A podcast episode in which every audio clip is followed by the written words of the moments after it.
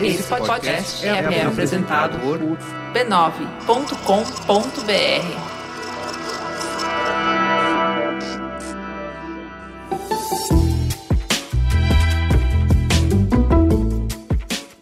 Mamileiros e mamiletes, bem-vindos ao nosso espaço de encontro para escutar opiniões, visões e vivências diferentes das nossas. Eu sou a Juva Lauer. Eu sou a Cris Bartz. E a gente tá gravando diretamente do novo estúdio do Mamilos. Aê! Gente, olha esses braços, que maravilhosos. Nunca mais a gente vai perder um programa por chutar o fio do microfone. É com muito emoção mesmo, assim, é, é, muito adulto. A gente penteou o cabelo hoje, sabe? Porque é num nível de mesa, equipamento onde não se chuta mais o fio. Eu já, olha, já chorei olha, muito por isso, gente. Olha aqui essa casinha onde mora a mesa. Olha que Aí tem esses braços e aí não cai na cabeça de ninguém, o microfone não cai no colo das pessoas, então, sabe? Então, percebam a mesa que não tem bagunça de fio. Se você só está escutando, você está perdendo uma parte da experiência. Porque e... a Jéssica está gravando tudo tudo. Não rasgue os seus cupons ainda. Tem uma cadeira que não range. As pessoas podem até levantar e fazer xixi sem nenhum problema. Aê! Palmas pro estúdio novo do Mamilos! É muito esse, sucesso, Esse gente. estúdio só existe porque os ouvintes acreditam no Mamilos. Apoiaram no Catarse. A gente pegou o dinheirinho e esse é o fruto do apoio de vocês. Obrigada, gente. A Jéssica vai dar um, um, rolê aqui no estúdio e vai mostrar tudo no Instagram do Mamilos. Segue ah, lá, gente. Ainda... Arroba MamilosPod. E ainda não tá 100% pronto, porque ainda falta a parte de decoração, porque isso aqui vai ficar a cara do Pinterest. Aguardem. Gente, antes de ir pra pauta, a gente tem um assunto importante para falar. Na verdade, difícil para falar. Não tem como o Mamilos começar esse programa sem falar da perda de um dos maiores jornalistas que aconteceu nessa semana, a perda do Boechat. E é muito difícil para mim falar sobre isso porque porque eu ouço Boechat todo dia de manhã há muito tempo.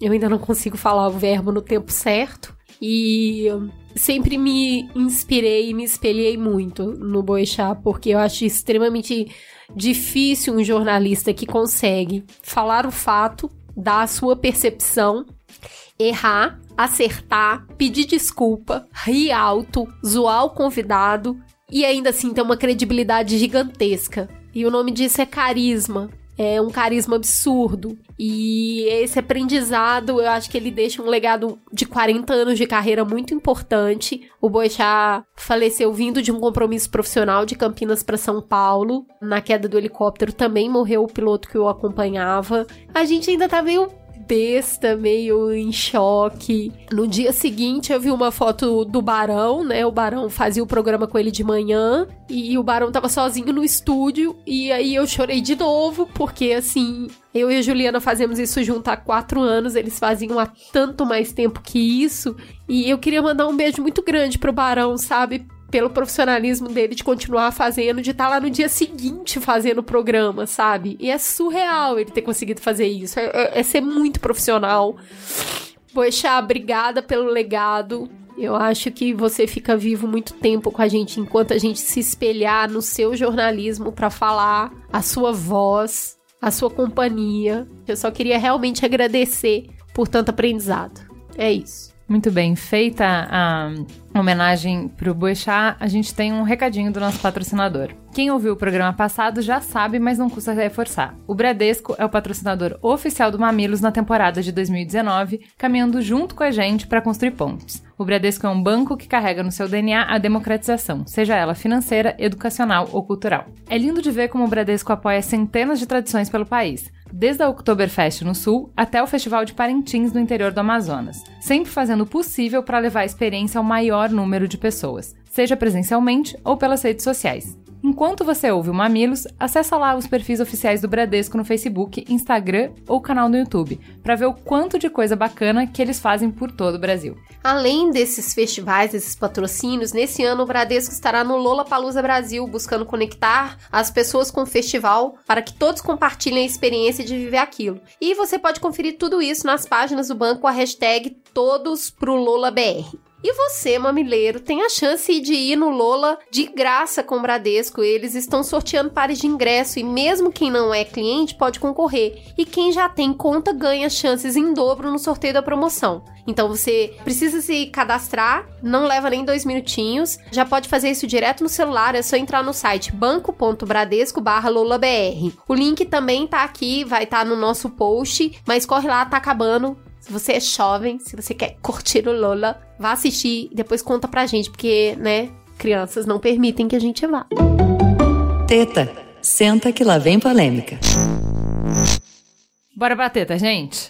Enquanto a corrupção e a impunidade corroem a nossa confiança nas instituições, a gente enfrenta um índice de 65 mil homicídios por ano. A maioria esmagadora não resolvida por um aparato judicial que carece de mais investigação científica inteligente e que esbarra num sistema de justiça lento, burocrático e abarrotado de processos criminais que levam de 10, 12, 15 até 20 anos para trazer uma resposta final para a sociedade. Nesse cenário complexo, a segurança pública foi central no último debate eleitoral. Em 23 de novembro de 2018, antes mesmo de tomar posse oficialmente como ministro da Justiça, Sérgio Moro anunciou um projeto de lei anticrime, ao qual se referiu como aspas, uma espécie de plano real contra a criminalidade, fecha aspas. Na semana passada, o ministro apresentou à sociedade o pacote que altera 14 leis do país, incluindo a de execução penal e dos crimes hediondos, além do Código Penal, de processo penal e eleitoral. O objetivo é oferecer melhores respostas para a criminalidade violenta,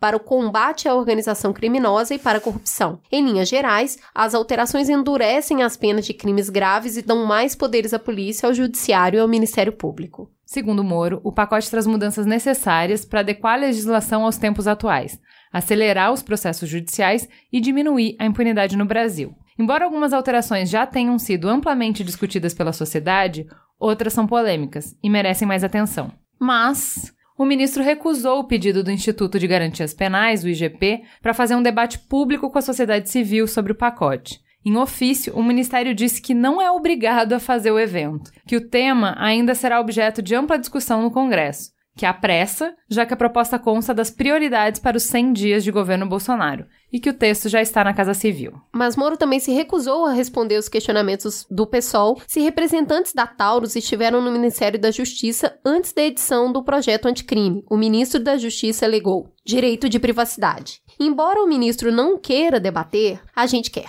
Então, convidamos dois especialistas de alto garbo e elegância para nos ajudar a compreender o que faz parte do pacote e quais são as implicações dessas medidas na vida de cada um de nós. Então vamos lá, vamos começar por quem já é prata da casa. Tia, seja muito bem-vindo de volta. Apresente, fala quem você é na noite.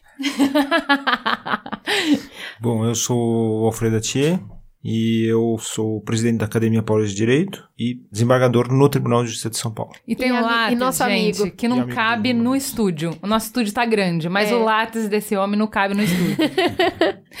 Na verdade, ele já gravou com a gente o programa sobre direitos humanos Exatamente. e sobre politização do judiciário. E do outro lado da mesa, temos um estreante. Lívio, bem-vindo, se apresente. Obrigado pelo convite. Meu nome é Lívio Rocha, sou investigador de polícia há 20 anos. Atualmente eu estou na parte orçamentária da polícia, mas durante esses 20 anos trabalhei em delegacias de bairro, no grupo de operações especiais, trabalhei em homicídios, né? trabalhei em praticamente quase todas as posições aí da polícia. Também sou membro do Fórum Brasileiro de Segurança Pública, da Comissão de Segurança Pública da OAB, né? como membro consultor, né? não sou advogado, é apenas para oferecer a opinião dos policiais e atualmente sou aluno no mestrado de gestão pública da Fundação Getúlio Vargas. E só por questões jurídicas eu tenho que esclarecer. Estou aqui apenas para dar minha opinião, não representa nenhuma desses grupos que eu faço parte. E a gente, a gente trouxe livro também para fazer uma concorrência direta com Olga sobre qual voz é mais gostosa de ouvir nesse podcast. Olga, você ganhou um concorrente à altura. gente, com esses dois participantes, a gente tem duas visões que são super importantes para interpretar e para dar significado para esse pacote do Moro. Então, tanto a visão jurídica, que é quem vai fazer as leis, a regra do jogo, como de quem está colocando a cabeça a prêmio, quem está lá na frente na rua no enfrentamento à criminalidade todos os dias. O que, que a gente gostaria demais de ter trazido? Na mesa, ter pessoas que concordem em gênero, número e grau com pacote. Para fazer isso, a gente mandou um e-mail para o Tenente Coronel Maurício Rezende Gouveia, do Conselho Nacional dos Comandantes Gerais da Polícia Militar, que não nos respondeu. Eu Cons- conheci ele pessoalmente, ele me deu o e-mail dele, eu mandei o e-mail, não houve resposta. Conseguimos o celular da assessora de imprensa do Ministério da Justiça. Nos oferecemos para pagar a passagem em porta-voz para gravar com a gente. Não foi possível. A gente ligou para a assessoria de imprensa da Secretaria de Segurança de São Paulo e a gente pediu uma entrevista com o secretário-general João Camilo Pires de Campo. Eles pediram para a gente formalizar por e-mail. Alguém respondeu para vocês? Porque pra gente ninguém respondeu. Mas a gente é guerreira e não desiste. Uma mamileira linda conseguiu fazer a ponte e conseguiu o cartão do secretário de segurança. Aquele que a gente já tinha tentado. Tentamos então por esse novo caminho. Conseguimos falar com a secretária que nos encaminhou para outro e-mail de contato. Dessa vez, acredita, recebemos uma ligação, mas era declinando. A gente tentou o Coronel Camilo, que agora é assessor na Secretaria de Segurança. A gente conseguiu, através de contatos mamileiros, o celular dele. Ele foi extremamente gentil, mas realmente, no meio de tantas tentativas, já estava em cima da hora e ele já tinha compromisso e não conseguiu vir, mas se colocou à disposição para vir das próximas vezes. Assim como na semana passada, a gente tentou o Rodrigo, que é o secretário do PSL em São Paulo, sem resposta. E por fim, a pedido de todos vocês, a gente tentou o Caio Coppola, mas pelo horário da gravação, ele não tinha como participar. Nas próximas vezes, a gente vai colocar o horário da gravação no horário que não conflite com a gravação que ele já tem na Jovem Pan. Então, se você é mamileiro, concorda com as medidas que estão sendo propostas pelo governo e seus ministros e quer ver a sua opinião representada com qualidade e autenticidade, colabore com a gente, nos ajude a construir essas pontes. A porta está aberta para todos que aceitarem a premissa do Mamilos, que é discutir temas polêmicos com empatia e respeito, não para lacrar nem imitar, mas para construir pontes. Feito isso, gente, vamos começar perguntando. Toda vez que o Mamilos discute alguma lei, a gente, antes de criticar ou tentar desconstruir a lei, a gente apresenta o que, que o legislador tinha como objetivo. Onde é que você acha que eles querem chegar? Porque às vezes você erra tentando coisas boas. Nem sempre o, o seu bom objetivo vai dar certo no final, vai ser efetivo. Ele pode ter outros efeitos colaterais que você não gostaria. Mas antes de começar a falar desses efeitos colaterais, vamos falar o que, que se pretende. Olha, é um pouco difícil, complicado falar sobre essa proposta que foi feita em tão pouco tempo né, pelo Ministério, porque ela dá a impressão de que, na verdade, são algumas ideias de alguém ou de algumas pessoas de um grupo, algumas delas baseadas na própria experiência, outras baseadas em experiências internacionais, né, quer dizer, eh, coisas que existem fora do Brasil, mas de qualquer forma elas são um pouco assim complicadas de ler porque elas não têm assim uma sistematização. O projeto diz que quer combater corrupção, criminalidade, digamos, que trabalha com o dinheiro, né, que faz circular o dinheiro, a criminalidade organizada e os crimes violentos contra as pessoas, quer dizer, os crimes cometidos com violência contra a pessoa. Mas você vê, são três temas que não necessariamente estão ligados entre si, não é? Assim como todas as propostas que são feitas são propostas para mudar determinadas leis, né, alguns códigos, Código Penal, Código de Processo Penal e algumas leis, mas de qualquer forma o- a- não existe assim uma- um sistema, quer dizer, não existe assim, você não pode ler aquilo lá como um sistema. Mas, na verdade, essa é uma das grandes defesas do pacote. É que, ao contrário de o que a gente sempre fez, que foi de ir tentando aos poucos e fazendo, mexendo uma peça de cada vez, eles falaram assim: ó, ou a gente vai mexer em tudo de uma vez, ou nada vai fazer sentido. Então, uma coisa que às vezes os policiais também sempre pedem é assim: não adianta mexer nisso se não mexe naquilo. Tudo tá interligado. Então, de uma certa forma, essa é o embasamento que eles dão pro projeto. Sem dúvida, é importante. Eu acho que essa expressão tudo está interligado é bonita e está certa, né? Montesquieu dizia assim no século XVIII que tudo estava interligado, por incrível que pareça. A república e a servidão das mulheres e a monarquia e a liberdade das mulheres, né? Então, eu acho que tudo está interligado. Então, eu acho que o primeiro pecado, digamos, do, do projeto está em não ter formulado efetivamente aquilo que um Ministério da Justiça tem que fazer, Ministério da Justiça e Segurança. Ele tem que dizer o seguinte: olha, nós estamos aqui para empreender uma política ou várias políticas públicas. Para empreender essas políticas públicas, nós vamos precisar das seguintes estruturas. Aí vai dizer: olha, as estruturas do Estado são o Judiciário, o Ministério Público, as polícias e etc. Quer dizer, tem outras, as escolas, quer dizer, um monte de outras estruturas. E nós vamos também ter que mobilizar determinadas estruturas da sociedade. Então, isso é uma. Começa por aí. A política pública diz assim: olha, nós vamos fazer a mobilização de determinados agentes, determinadas pessoas, né? Quer dizer, determinadas entidades. Primeira coisa. Segunda, para que a gente possa fazer isso, a gente vai ter que expedir algumas normas. E essas normas têm que ser normas que estabeleçam programas, quer dizer, um projeto de governo. Né? Olha, a gente vai levar à frente um determinado programa. E dentro dessas normas também tem algumas que vão referir especificamente dispositivos de lei que precisam ser aprimorados para a gente poder fazer o que a gente quer fazer. Ponto. Ótimo, excelente, muito bem. Só que é, é isso que está no projeto? Não é isso que está no projeto. O projeto, na verdade, a aparência do projeto é a seguinte: alguém anotou como qualquer pessoa pode fazer, olha, nossa, eu estou aqui trabalhando e eu acho que isso aqui está errado. Olha, se, se a lei fosse assim, o meu trabalho seria melhor e assim por diante. Então, eu acho que tem talvez uma boa. É uma lista, é um to-do list, é isso? É, É, um mas- catadão de ideias. Gente, vamos fazer um brainstorm aqui. O que, que precisa pra melhorar? Cada um dá uma ideia e a gente coloca como pacotão anticrime. É que, na verdade, isso é, é- é citado, né? O Moro cita que, ao longo de anos de trabalho, ele vem vendo tudo que poderia ser melhorado no desenvolvimento do trabalho dele dos policiais que trabalham diretamente com promotores e juízes e tudo mais.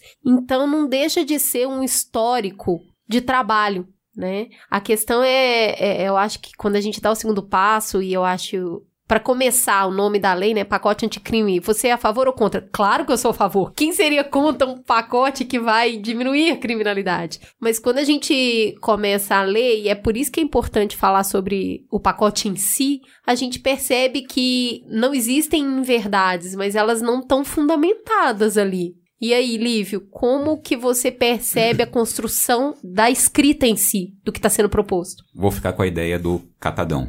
Por quê? Não tem, mal tem seis meses que foi editada a lei do Sistema Único de Segurança Pública, ainda na gestão do ministro Raul Jungmann. Essa lei, para fins de registros, Lei 13.675-2018, ela estabeleceu vários parâmetros de segurança pública, colocando o governo federal no papel de coordenador, não é uma ascendência hierárquica sobre a segurança pública, mas coordenação. Essa questão de coordenação na segurança pública está dentro de um conceito que eu aprendi com o professor Renato Lima, presidente do Fórum Brasileiro de Segurança Pública, que é de governança democrática em segurança pública. Ou seja, segurança pública não é polícia, segurança pública não é judiciário. É polícia, judiciário, prefeitura, tribunal de contas, exército, escolas, sociedade civil. Então é um, é um conceito de que a gente tem que parar de pensar nessa história de segurança pública é direito penal, segurança pública é polícia, é, como eu digo... Põe a rota na rua. Exatamente. Que é tiro, porrada e bomba. Tem um momento do tiro? Tem. Tem um momento da porrada? Tem. Tem um momento da bomba? Tem. Mas uma frase que meu pai me ensinou, né? Quem só tem um, um martelo enxerga todos os problemas como prego. Então, desculpa, passou essa fase da segurança pública. A gente está numa fase que a gente tem que ter uma caixa de ferramentas atacando vários fatores que envolvem a criminalidade. Seja o furto do botijão de gás na comunidade, seja a corrupção nos, nos altos escalões. E eu não enxerguei isso nesse projeto, né? Então, ou seja, a gente tem, acabou de ter uma lei há menos de seis meses que fala de um sistema que a crítica a essa lei anterior do, do SUSP, né, foi que faltou ela ser mais, digamos, prática. Mas, enquanto isso, esse pacote atual, ele quis ser prático, mas sem os parâmetros. Como é que ele não segue o parâmetro que acabou de ser feito pelo mesmo órgão? Então, ele, assim, em bom português, ele desprezou esse, essa lei anterior. Não tem nada, nada, nenhuma linha que faça referência ao que acabou de ser aprovado, que está em vigor essa outra lei. Então, fiquei meio assim, como é que eu vou achar bom ou ruim uma lei que eu já vi que o cara nem seguiu o que acabou de ser feito? Tem uma coisa que eu queria te perguntar, pela essa questão da gestão pública, eu achei interessante, o Túlio Kahn falou assim no artigo, como jurista que nunca passou pela administração pública, já era esperado que o Moro passasse de longe pelas questões relativas à gestão, recurso financeiro, reforma das polícias, novo pacto federativo, papel da Força Nacional de Segurança, sistema de inteligência, novas tecnologias, tudo isso é desconhecido por quem passou a vida aplicando o Código Penal. O que não está nos autos não está no mundo. Ocorre que nessa área Gestão é tão ou mais importante que legislação. Qual é a sua percepção disso? O professor Túlio Kahn, ele cita questões que fazem parte do SUSP, que é a lei que tem seis meses, que está falando de segurança pública no Brasil. Então, ou seja, como que você faz uma lei agora que não trata não busca nenhum desses conceitos, a governança democrática do professor Renato fala: cadê a participação? Não é uma coisa assim opcional. Né? E assim, antes que falem, ah, mas isso é coisa, né? Desculpa o popular, mas ah, isso é coisa de pesquisador que está lá na salinha. Não, não. Isso é questão de pesquisa baseada em evidências. A maioria dos projetos de segurança pública, inclusive no Brasil, que deram certo, contaram com participação popular, sim.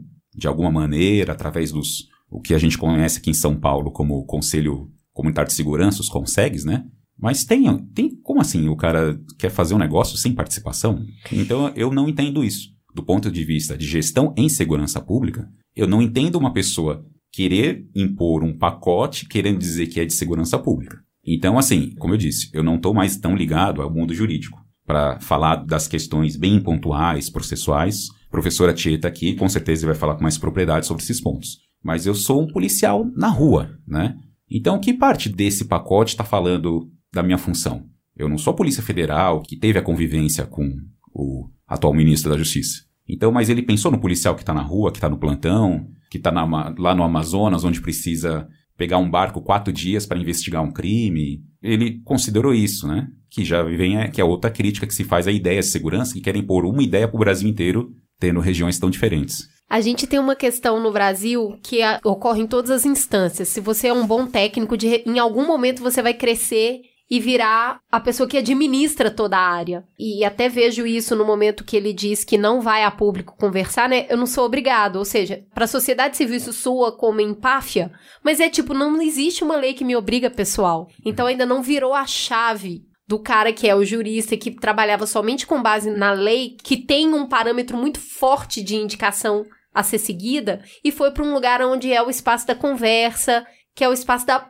boa política, que é toda essa conversação que é necessária ter com a sociedade civil. Então eu queria te perguntar, você é a pessoa que técnico 20 anos trabalhando e agora está estudando uh, toda essa parte da administração pública. Qual que é essa diferença? Em que momento o técnico precisa se transformar no administrador? Como que vira essa chave? Assim, né? Aproveitando o futebol, né? Que está no nosso sangue aí brasileiro, eu vejo da seguinte maneira. Como eu, eu tenho uma formação jurídica, não é aprofundada, mas eu tenho. E a partir da hora que eu vi gestão, eu pensando no futebol, é assim, eu ser uma pessoa que sabe de trás para frente todas as regras do futebol, que na hora que, meu, que o time tem um problema, eu interponho um recurso, alguma coisa no Tribunal de Justiça Desportiva, isso é o ponto de vista jurídico.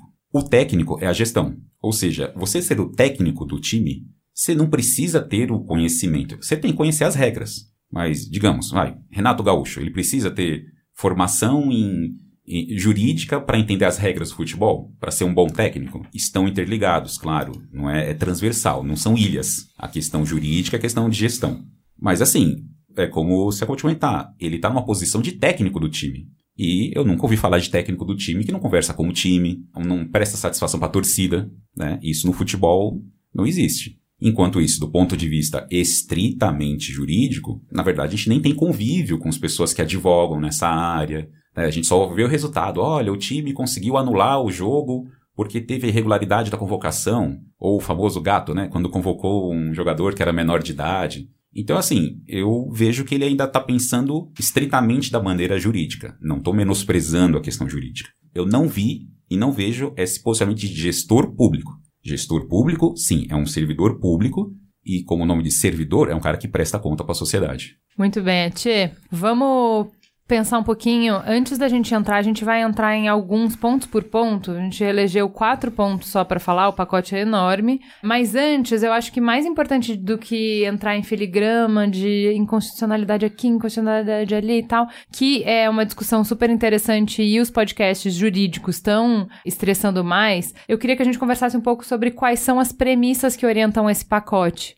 Então, por exemplo, vamos conversar um pouquinho de que, bom, se eu entender que o problema da segurança, as pessoas estão se sentindo inseguras porque a gente prende pouco, então eu vou. As minhas ferramentas na, na caixa de ferramentas vão ser essas. Se eu entender que penas maiores desestimulam crimes, aí eu vou pegar essas e outras ferramentas. Então vamos conversar aqui de um aspecto mais macro. Quais são as premissas e o que, que você acha dessas premissas? A primeira das premissas do projeto é de que a segurança pública se resolve por meio de punição e punição por meio de prisão. Essa é a primeira.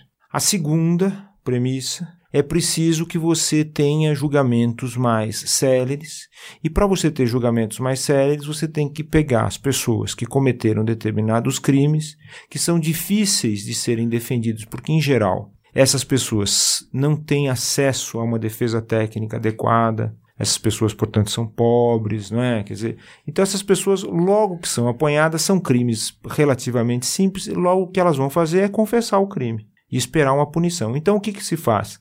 Então você pega esses delitos, tira da frente do judiciário e eles são resolvidos por meio daquilo que são as, as, as, negociações. Ou seja, eu já aceito desde logo que eu cometi o crime e eu vou ficar aqui me comprometendo a não cometer mais nada. Um outro crime, quer dizer, eu vou passar um tempo sob, digamos assim, uma certa vigilância, prestar serviços, etc. E, portanto, o, o, meu processo vai ficar suspenso. Ou então eu já confesso o crime, já vou receber uma pena diretamente e já vou cumprir essa pena de acordo com o que é determinado. Então, ou seja, você quer acelerar a resolução desses outros crimes para voltar ao judiciário para cuidar daqueles outros em que ele deseja, o projeto deseja que esses sejam punidos efetivamente com prisão. Bom, da onde que vem essas duas ideias? É exatamente isso que o Lívio referiu muito bem, aliás. Isso tudo vem de uma determinada prática de alguém que só faz isso. Recebe uma denúncia e leva o processo adiante e profere uma sentença, dá uma sentença, dá uma decisão, condena ou não condena. Ponto. Vem disso daí.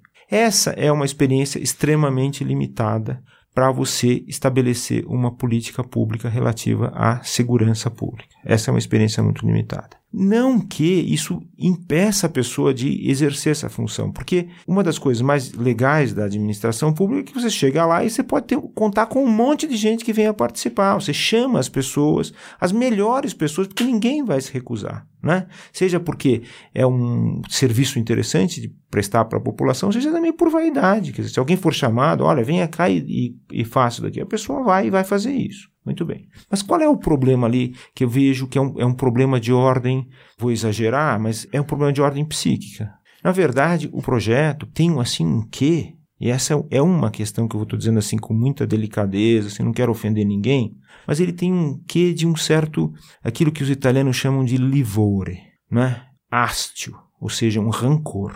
É isso que parece. E parece que ele se põe efetivamente contra o espaço da experiência do direito. Isso é sério. Né? Como assim? O que, você quer dizer com isso? Então, é o seguinte. Então, então eu vou dizer uma coisa até para a gente ter um mínimo de debate. Aqui eu vou, já vou contestar o, o Lívio. Vou dizer assim, olha, Lívio, a experiência jurídica não é essa experiência alheia ao que acontece na sociedade. Né? A experiência jurídica é sempre de diálogo. E o direito tem uma coisa que é super parecida com a política. Ele é parente da política, é irmão da política, porque é o seguinte: você não faz direito como você não faz política com seus amigos. Você faz sempre política e direito com os adversários. O direito é sempre um diálogo. A política é sempre um diálogo com os outros, com o diferente. Não é? Você não consegue levar um projeto político sem debate, sem encontrar opiniões diversas. Porque senão não é política. Tem um pensador francês, que é o Jacques Rancière, uma vez eu citei aqui, acho que lá no, no, nos Direitos Humanos. O Jacques Rancière diz assim: olha, o único regime político que existe é a democracia. Os outros não são regimes políticos, porque o único regime em que efetivamente as pessoas se manifestam e se manifestam em conflito é a democracia. Qual é a tradição do direito brasileiro, por exemplo, com relação à legislação? É você chamar as pessoas para debaterem. Qual é o receio que esse legislador isolado, é? que nós estamos criticando aqui, qual é esse que ele tem? É de ouvir exatamente as opiniões contrárias. É? Outro dia, por exemplo, o professor Miguel Reale Júnior, que é um jurista conservador, não, é? não se pode dizer que ele seja um, um, jurista ousado em termos de propostas, mas é um jurista extremamente sério, importante, mas é um jurista conservador. Ele disse: o Moro acredita que colocar as pessoas na prisão resolve o problema da criminalidade. E aí, Lívio, não resolve? Vou ficar no ponto de vista de gestão. As experiências internacionais de gestão e segurança pública, é uma coisa que eu vou concordar, professor. Eles têm em comum julgamento mais célere, sem perder o direito de defesa, contraditório, mas assim, célere, mas não penas maiores. Sim, tem as pessoas que vão fazer por onde merecer penas enormes? Sim, Mas isso não é um projeto, isso é uma exceção. A regra é você punir rápido. Isso não quer dizer punir muito, né? Então, eu vou ter que usar uma experiência pessoal que ilustra bem isso, né? É assim, entre outras coisas, eu também sou síndico no meu prédio.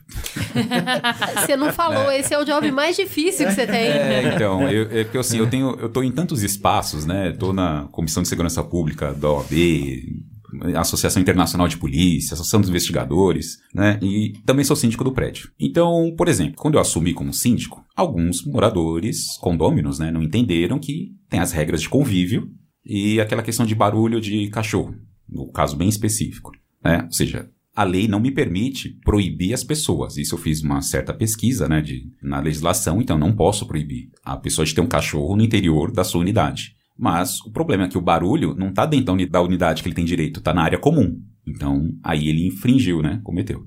E aí, é a primeira vez que eu tive que, que emitir uma notificação para causa de questão do barulho de cachorro, do horário, em conversa com o zelador, né? Um condomínio pequeno, 40 unidades. Eu falei, é, deu uma semana assim e o cachorro voltando a latir. Eu falei, caramba, eu notifiquei o apartamento e a pessoa né, não, não tomou nenhum cuidado para não acontecer de novo. Aí o zelador me falou: não, é que a multa não chegou ainda. Eu, como assim não chegou? Faz uma semana que eu avisei a administradora, né? Aí ele comentou: não, é que a administradora só manda a multa junto com o condomínio do o mês seguinte. Ou seja, foi uma coisa que eu modifiquei assim que eu soube. Eu comuniquei à administradora, falei: olha, se eu falo para vocês que eu preciso notificar uma pessoa por causa de uma infração, não pode esperar o próximo vencimento. Precisa ser agora, porque a pessoa tem que entender, ou seja, eu tenho que julgar e a punição tem que ser rápida, mesmo que seja uma advertência. Por quê? Digamos, deu um problema sábado à noite, no dia 11, o vencimento condomínio é dia 10. Antigamente, a notificação desse problema do dia 11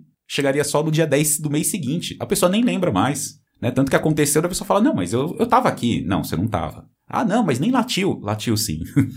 mas olha o, o tempo que passou. Enquanto isso, dia 11, sábado, chegou na terça seguinte, a pessoa tá sabendo. Né? Tanto que eu não tive, digamos, recurso de multa quando ela começou a chegar rápido.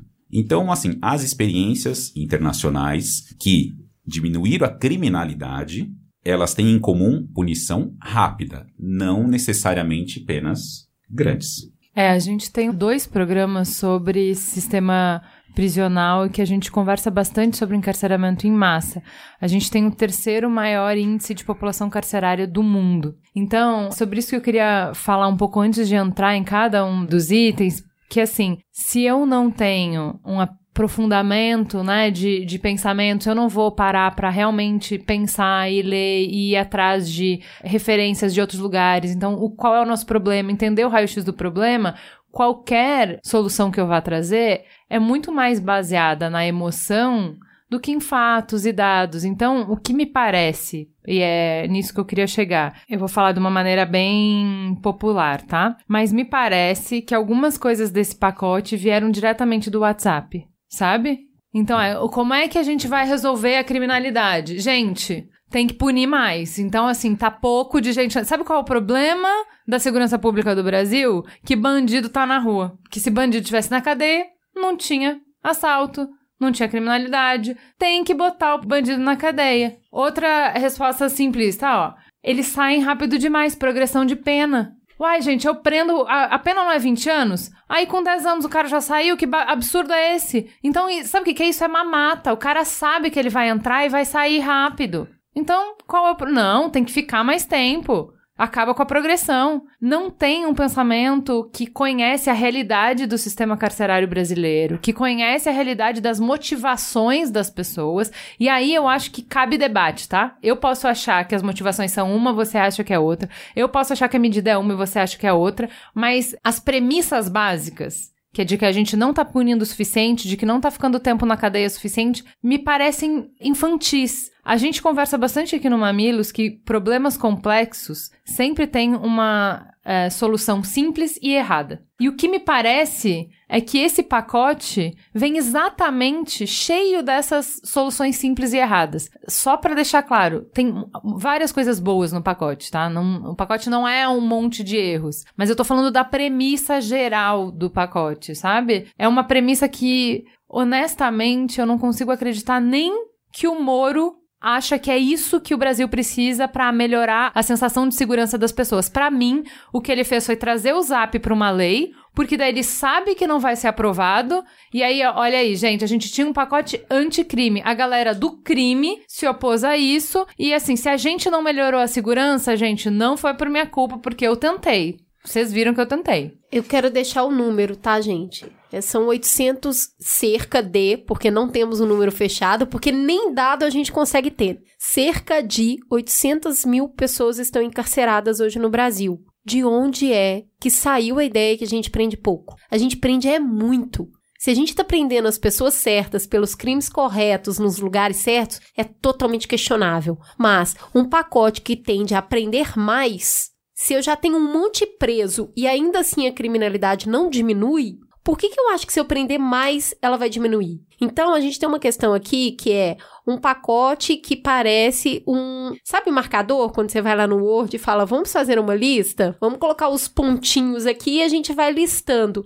E isso foi organizado e está passando como um projeto para ser discutido no Congresso. Por quê? Porque é uma promessa de campanha. E aí, nós temos que fazer nos 100 primeiros dias. E aí é por isso que não dá tempo de discutir, mas acredite, está embasado na experiência de muitos profissionais aqui. E nesse sentido, o que, que a gente vê uma medida que teoricamente entrega o que o povo está pedindo, mas não o que ele está precisando. E quando você elege alguém e entende que essa pessoa tem a capacidade de desenvolver um trabalho que você não vai desenvolver, ela não tem que te dar o que você está pedindo. Ela tem que ser capaz de te dar o que você está precisando. Então, me parece muito um projeto cala-boca. Olha, vocês nos elegeram por isso, né? É isso que vocês querem? Toma, é isso que a gente está trazendo. Em linhas muito macro. Tá aqui, Congresso aprova. Congresso vira e fala: vamos conversar. E a gente não sabe ainda como se vai ser no Congresso, porque a gente tem uma bancada da bala muito forte. Então não, não dá para simplesmente achar que não imagina que isso vai passar. Tenho minhas dúvidas. Espero que não, mas tenho minhas dúvidas. E aí, quando, e eu espero que esse projeto venha a ser esmiuçado e debatido e estressado, começar a falar, putz, não tá certo isso aí, Aí a gente começa, é esse povo dos direitos humanos, é esse povo aí que defende bandido, é o PT. E aí a gente volta pro inimigo comum de sempre. Não aprovou porque o PT, os direitos humanos. E aí, simplesmente, pessoal, a gente não vai sair do lugar. A gente tá patinando num mesmo discurso, que é um discurso de campanha. Acabou, não tem mais campanha. Agora é governo, é dia a dia, é esmiuçar, é trazer a gente pro debate. Essa canseira que os atenienses fazem bem há milênios. É conversa. Para encerrar esse primeiro bloco, então, vamos escutar o Eli, que vai nos trazer o contraponto. Ele é um policial e ele é extremamente favorável a esse pacote.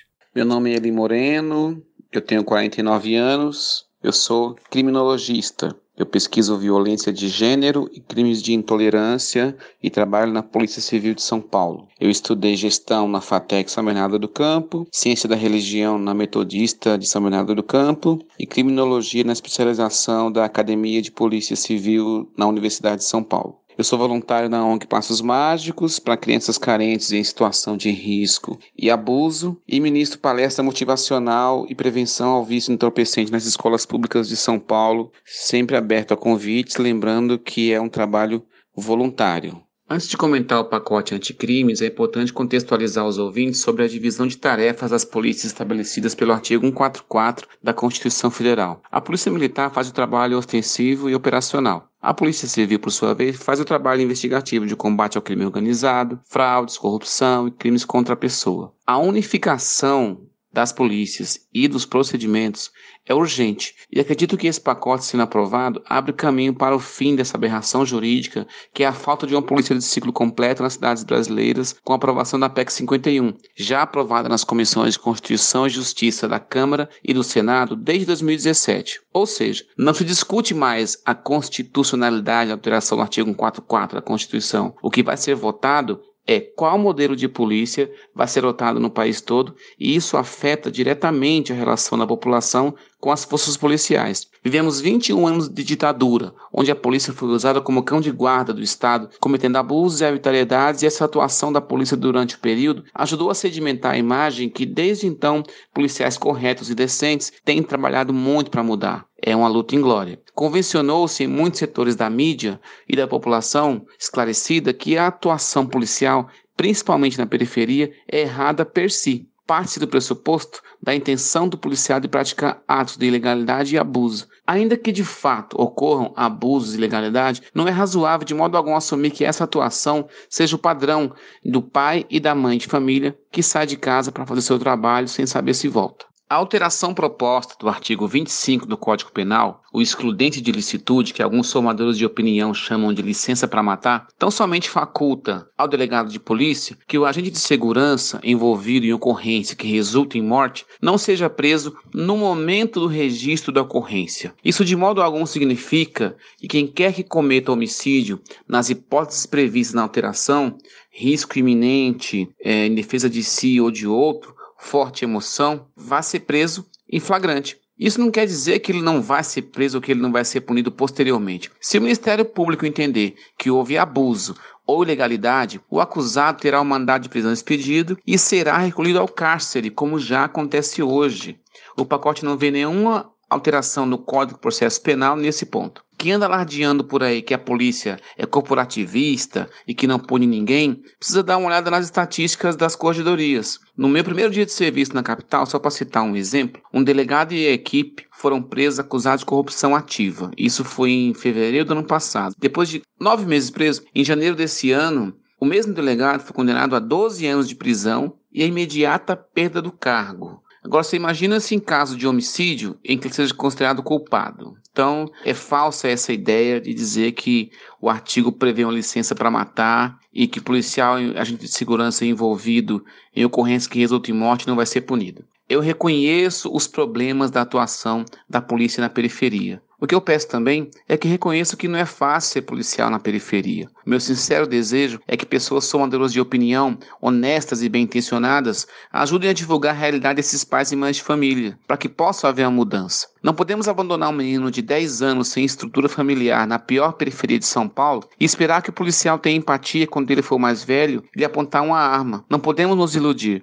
Nas ruas é o Game of Thrones da vida real. O policial ou ganha ou morre. Para os ouvintes que se interessam em mudar a polícia, começa pelo seu bairro. Vai nas reuniões do Conseg, conhece os policiais da sua região, apoia os batalhões e delegacias do seu entorno. Já pensou uma marcha contra o PCC, Paranda Paulista, Jardim Marcilac na Zona Sul, Cidade Tiradentes na Zona Leste, Taipa na Zona Norte, Pirituba na Zona Oeste e com o apoio da polícia, a comunidade não sabe a força que tem. O pacote é longe de ser perfeito. Alguns juristas, como Ives Gandra Martins, até apontam erros, mas a segurança que todos queremos não vai acontecer se continuarmos fazendo as mesmas coisas que fazemos há tanto tempo. Nós não precisamos de licença para matar, ninguém quer isso. Tirar a vida de uma pessoa é muito sério. Nenhum policial sai de casa pensando em matar ninguém, mas não é justo reagir para defender a sua vida ou de outros e perder sua carreira. E os excessos, abusos e arbitrariedades que sejam punidos exemplarmente. Então vamos entrar um pouquinho no pacote em si. Vamos tentar não jogar o bebê junto com a água suja da bacia. Falando de legítima defesa, como é? Lei em vigor define legítima defesa como uma situação em que a pessoa, usando moderadamente dos meios necessários, repele injusta agressão, atual ou iminente, a direito seu ou de outrem. Bonito, né? Ô, Tia, o que, que isso quer dizer? Quer dizer o seguinte, que se você sofre uma agressão injusta de alguém, você pode se defender. Agora deu para entender. E bem. Né? E aí, o que que tá mudando nessa lei? Reduz pena até metade ou deixa de aplicá-la se é a legítima defesa decorrer de excusável medo, surpresa ou violenta emoção. E aí, como é que faz para aplicar isso no dia a dia, Olívio? Eu juro, com a maior sinceridade do mundo, que eu tô tentando imaginar essa hipótese do policial alegar legítima defesa por medo. Eu Juro que eu já debati com vários policiais que eu encontrei, eu não entendi. Eu não, eu não entendi o que ele quis dizer com isso. Olha, medo, eu acho que todo mundo. Eu até consigo entender, mesmo não sendo uma policial, eu falo, "Meu, pô, medo todo mundo tem, não é mesmo? Se você tem aquela determinada parte do corpo, também medo você tem. Agora, violenta emoção me preocupa muito, porque eu entendo que esse profissional, ele trabalha, é capacitado e preparado para lidar melhor com isso do que eu. Que posso sofrer de violenta emoção. Como que funciona esse sentimento quando a gente tenta aterrizar ele no dia a dia de um profissional que tá na rua? Isso é um, um ponto importante. Quem fala muito disso, da pesquisa de chão de fábrica, é o professor Rafael Cadipani, professor da GV, especialista em segurança pública. Ele ressalta muito isso, que a, toda pesquisa que envolve organizações tem que ter, ser feito com chão de fábrica. Tem que ser feito com quem está na lança. Na rua, né? Na rua, na rua. Então, o governo federal, ou outra gestão, fez um estudo, eu vou falar um nome difícil, mas eu vou explicar. Um estudo proficiográfico dos policiais civis, militares e bombeiros militares do Brasil. O que, que esse nome quer dizer? Quer dizer que a Secretaria Nacional de Segurança Pública, subordinada ao Ministério da Justiça, fez uma pesquisa com os policiais, perguntando assim: o que, que você acha da sua organização? O que, que você acha de como ela te trata? Quais são as dificuldades que você tem na rua? Quais são as habilidades que você acha que um- uma pessoa na rua, as habilidades mais importantes que um policial civil, policial militar, bombeiro militar tem que ter, né? E assim, qual seria se, se pudesse modificar alguma coisa? Eu recomendo, é, tá no site da Senasp, tá? É, é um PDF aberto, né? É muito interessante. E aí, por que, que eu tô falando disso? Em algum momento, alguém falou pra vocês, ou falou pro autor do projeto, que a dificuldade do policial na rua é o artigo que fala da legítima defesa? Não. Isso é. uma demanda que vem da classe policial há um tempo Hum. e não é polícia militar, polícia civil, tanto que associações de classe estão apoiando esta parte específica do pacote. E existe, a gente ouviu muito falar, principalmente na época do Rio, Hum. da intervenção no Rio de Janeiro, de que ah, a gente precisa de proteção legal, retaguarda legal para agir. Ou seja, o que a gente entende no modo leigo de falar é: gente, eu tô indo pra guerra. Não é a mesma coisa de eu patrulhar o condomínio, entendeu? Lá as regras são diferentes. Eu tô com a minha vida sempre exposta, eu tô com meu pescoço à risca, eu vou fazer coisas que não são bonitas. Qual é o problema? É que a guerra é do lado de uma creche. A guerra mata uma menina de 11 anos, como aconteceu essa semana. Qual é o problema? Quando o representante máximo da segurança pública tem um discurso que coloca isso de que a gente está em guerra, né? A gente precisa de uma recataguarda jurídica porque a gente está em guerra. Um segurança imobiliza um, homem até ele morrer. Então, o que eu acho é, não dá pra gente dizer que não vem de quem tá na frente, sentindo o calor do combate, essa demanda de eu não posso ter as mesmas regras que eu teria se eu não tivesse nesse nível de combate pro que vocês estão me pedindo pra fazer. A situação tá muito grave, entendeu? A proporção da violência que eu tô tendo que enfrentar, as regras democráticas que a gente construiu até hoje para uma sociedade pacífica não me ajudam. Muda a regra, senão eu não consigo te proteger. O que, assim, posso estar sendo falando errado, pode me corrigir, mas o que eu escuto como civil é isso. A polícia pedindo, ou você muda a regra ou eu não consigo te proteger. É, então, eu vou esclarecer. Digamos, você não está ouvindo errado. A comunicação está truncada. Inclusive, a manifestação das associações existe, mas não é isso que está escrito aqui que resolve a reclamação. A reclamação, primeiro, vamos combinar. As situações de segurança pública do Rio de Janeiro são caso à parte. É como eu digo, lembre-se, quando a gente está falando de uma lei, ela vai valer no território nacional. Então, assim, ah, tudo bem, vamos admitir que no Rio de Janeiro está precisando flexibilizar uma situação jurídica dos policiais, mas é uma coisa localizada. Então, eu fui do departamento de homicídios aqui durante cinco anos e eu estava na homicídios quando o então secretário Ferreira Pinto ele determinou que todas ocorrências de confronto com a polícia que tivesse como resultado morte deveriam ser investigadas pelo DHPP, o famoso DHPP, pelo Departamento de Homicídios. Então, o que acontece? Todo confronto em que uma pessoa, um policial, acaba resultando em morte, ele tem que ser passado uma lupa. Isso eu estou fazendo assim um, um, uma questão que eu faço meia culpa, que eu como policial assim, eu, eu, se eu estou muito na linha eu não enxergo isso. Mas assim, tem que ser auditado. Não é, uma, não é uma situação comum, não é uma coisa rotineira. Não pode ser rotineiro. Então, o que, que esse secretário determinou? Ou seja, teve ocorrência. Tudo bem. Então, essa investigação, para ficar mais um termo mais conhecido, é apenas uma auditoria. Assim como qualquer ocorrência criminal que envolva, por exemplo, eu bati a viatura. Sim, eu vou ser ouvido na corregedoria, porque houve o dano ao bem público, então tem que ser apurado. Só que o que, que acontece, aí eu vou falar como policial mesmo. O policial é meio que tratado como réu nessa auditoria. Sendo que a auditoria, o objetivo não é punir, é só verificar se está tudo dentro dos conformes, né? Para falar, né? Para todo mundo entender. Então, ou seja, policiais que estão na ponta da lança, assim, eles se sentem incomodados de assim, ser enxergado como réu numa situação que teve confronto. Mas assim, não é essa redação, não é isso aqui que vai resolver. Né? O que, que resolveria? Resolveria, primeiro, quem tem o poder de fiscalização, seja as corregedorias, seja o MP, não tratar o policial como réu nessa situação. É lógico, tem que ser investigado, tem que ser verificado se houve todas as questões jurídicas da legítima defesa, a resistência, está caracterizado. Chega um ponto em que o policial, até por uma coisinha dessa, ele tem que contratar um advogado.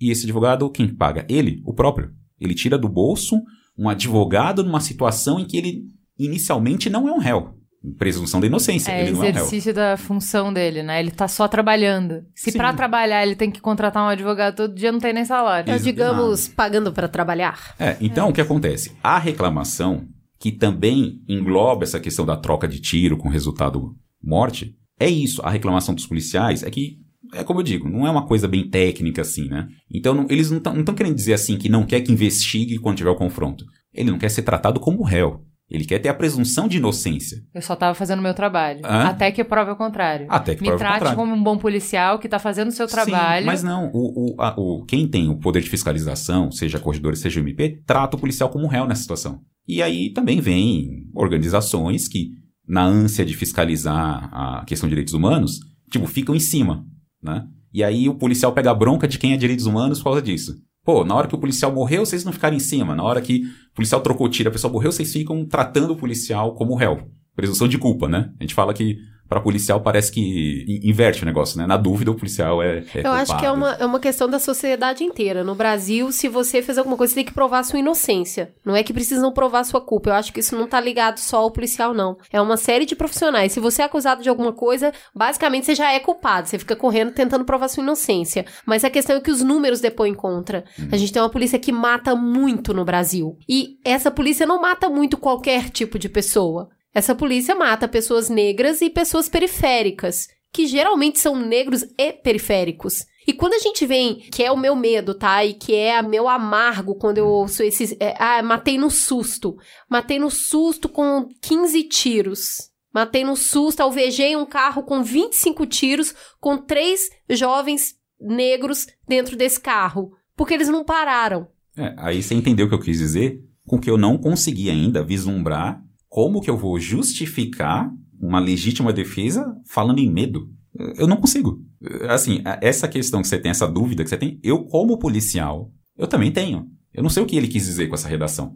Bom, o o que eu acho é que a, a lei, quer dizer, essa, essa mudança especificamente não vai trazer absolutamente nada de bom, só vai trazer coisas ruins. Primeiro tem um erro sério aí, que é o seguinte: se você, uma pessoa comum, eu, age sob violenta emoção, né, e comete um crime, você não, não significa que você vai deixar de ser punido. Você vai ser punido, só que você vai receber uma pena menor. É um crime né? é um crime chamado privilegiado, né? Mas aí, nesse caso específico dessa mudança, elas dizem assim, não, não, o camarada não vai ser punido. E o que é estranho é que se você, se você destina isso para um, um policial, quer dizer, um agente do Estado que foi preparado para exercer, teoricamente preparado para exercer essa função, quer dizer, portanto, como é que ele, como é que você vai justificar aí a viol- violenta emoção? Ponto. Dizer, E, sobretudo, dizer para ele assim: ó, no seu caso específico, você é preparado e você não vai ser punido. Mas numa pessoa comum que não foi preparada para aquilo, ela age sob violenta emoção e vai ser punida. Então já é estranho isso, né?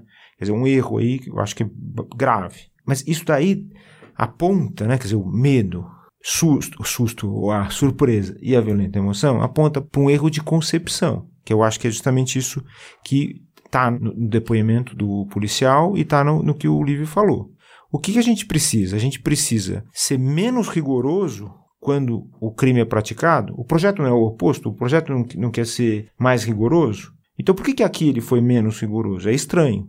Então está errado. Porque o que a necessidade é o seguinte: você precisa ter uma polícia preparada. Você precisa ter uma concepção de polícia diferente. Você precisa ter policiais que tenham meios de investigar, de agir e estejam protegidos. É isso. Porque ninguém pode ser contra o policial. Porque eu acho que o, o grande problema desse projeto, assim como dessa concepção de mundo que vem junto com ele, né, quer dizer, as premissas, é a seguinte: você quer dividir a sociedade. Então, nós temos uma sociedade totalmente dividida entre pessoas boas e pessoas ruins. E os policiais estariam voltados a defender essas pessoas boas, que é aquela velha história do homem direito, do homem, Homem correto, o homem de bem. Isso, isso daí não existe. Aí, eu, voltando até o exemplo do condomínio, que eu acho muito interessante, para ver como é que é a percepção das pessoas de mundo. O cachorro está latindo. Ora, o latido é ruído, é barulho. Então, parede não resolve esse problema. Assim como a maior parte das questões de incômodo que as pessoas têm na sociedade atualmente, no mundo inteiro, não tem nada a ver com relacionamento assim de toque, de tato. Tem a ver com outros elementos que são muito mais importantes para a segurança. Por exemplo, não adianta nada você fazer uma parede e abrir o computador. Entra em contato com o mundo, as coisas entram por ali, não é isso? Então, não adianta nada você construir paredes e ter o celular, ter o, o smartphone e assim por diante. Ou seja, a concepção é ultrapassada. Eu vou botar mais um carocinho nesse angu. Vou chamar a Giane, pesquisadora de pós-doutorado do Núcleo de Estudos de Violência da USP. Pacote de medidas apresentado pelo ministro Sérgio Moro, ele é exclusivamente voltado a mudanças na legislação, né? Ele traz uma série de propostas de mudança, de alteração na legislação. Então, são mudanças que vão desde a execução penal, mudanças no Código Penal e também em outras legislações específicas. Qual que é a- o problema, né, desse pacote? Enfim, são muitos problemas, mas eu vou pontuar algumas coisas que eu entendo que são mais preocupantes. A primeira delas é o escopo, né, da proposta, porque espera-se que um ministério, da envergadura do Ministério da Justiça e da Segurança Pública, propusesse como medidas anticrime outras medidas, outras políticas, outros programas que fossem voltados também para a prevenção da violência, para fortalecimento da segurança pública, fortalecimento das, das polícias, políticas de prevenção dos homicídios, que é um problema muito sério que a gente tem no Brasil hoje. Então, a gente esperava que um pacote né, anticrime, né, um programa dentro desse ministério trouxesse outras medidas e outras políticas que não ficassem somente restritos à mudança na legislação. Né? Então, além disso, essas mudanças que são propostas na legislação pelo ministro, elas são bastante é, direcionadas ao endurecimento das penas, a restrição de direitos e garantias já previstas na Constituição, na Lei de Execução Penal. Então, tem uma proposta de restringir a progressão de regime, de vedação da liberdade provisória, que são medidas que vão impactar diretamente no sistema prisional brasileiro, que já é superlotado, que já é desigual, que já tem uma população muito específica, respondendo por crimes uh, ligados ao patrimônio e ao tráfico de drogas, e não necessariamente a crimes contra a vida, crimes violentos, né, que despertam o medo na, na sociedade e também a sensação de insegurança. Uh, mas falando especificamente de algumas medidas propostas por esse pacote, é bastante preocupante do nosso ponto de vista a medida que altera o artigo da legítima defesa, né?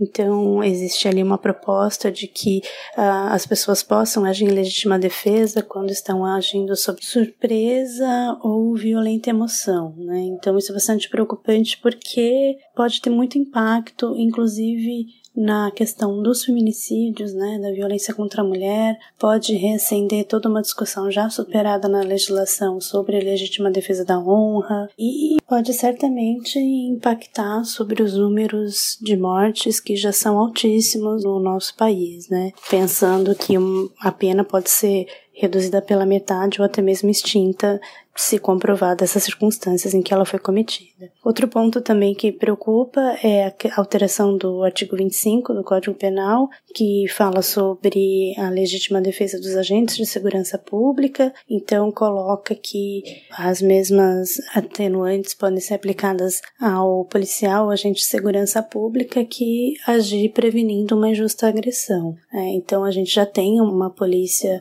bastante violenta, né? Foram mais de 5 mil pessoas mortas pela polícia o ano passado, então a gente já tem um número muito alto e isso certamente também pode impactar, né? Considerando que já é uma forma de agir das polícias dessa forma violenta. E não são todas, né? A gente não pode generalizar também, né? A gente entende que as corporações têm os trabalhos das corregedorias, têm os trabalhos das instituições de controle que estão tentando corrigir esses erros que são essas atuações violentas da polícia. Então, se a injusta agressão é presumida, ela não precisa ser investigada. E se ela não é investigada, a corporação não tem condição de separar o que, que foi um erro de fato, um desvio e uma legítima defesa de fato, né? Então acho que isso também enfraquece a boa polícia, enfraquece os policiais que estão tentando segurar e, e reverter os índices de letalidade nas corporações e isso é bastante preocupante. Esse angu aí a gente eu não vi. Quando ela mandou esse áudio, eu falei assim, olha, eu li bastante coisa sobre isso e eu não vi muita gente falar que do impacto em feminicídio feminicídio disso. O que você acha, Tchê? Total, porque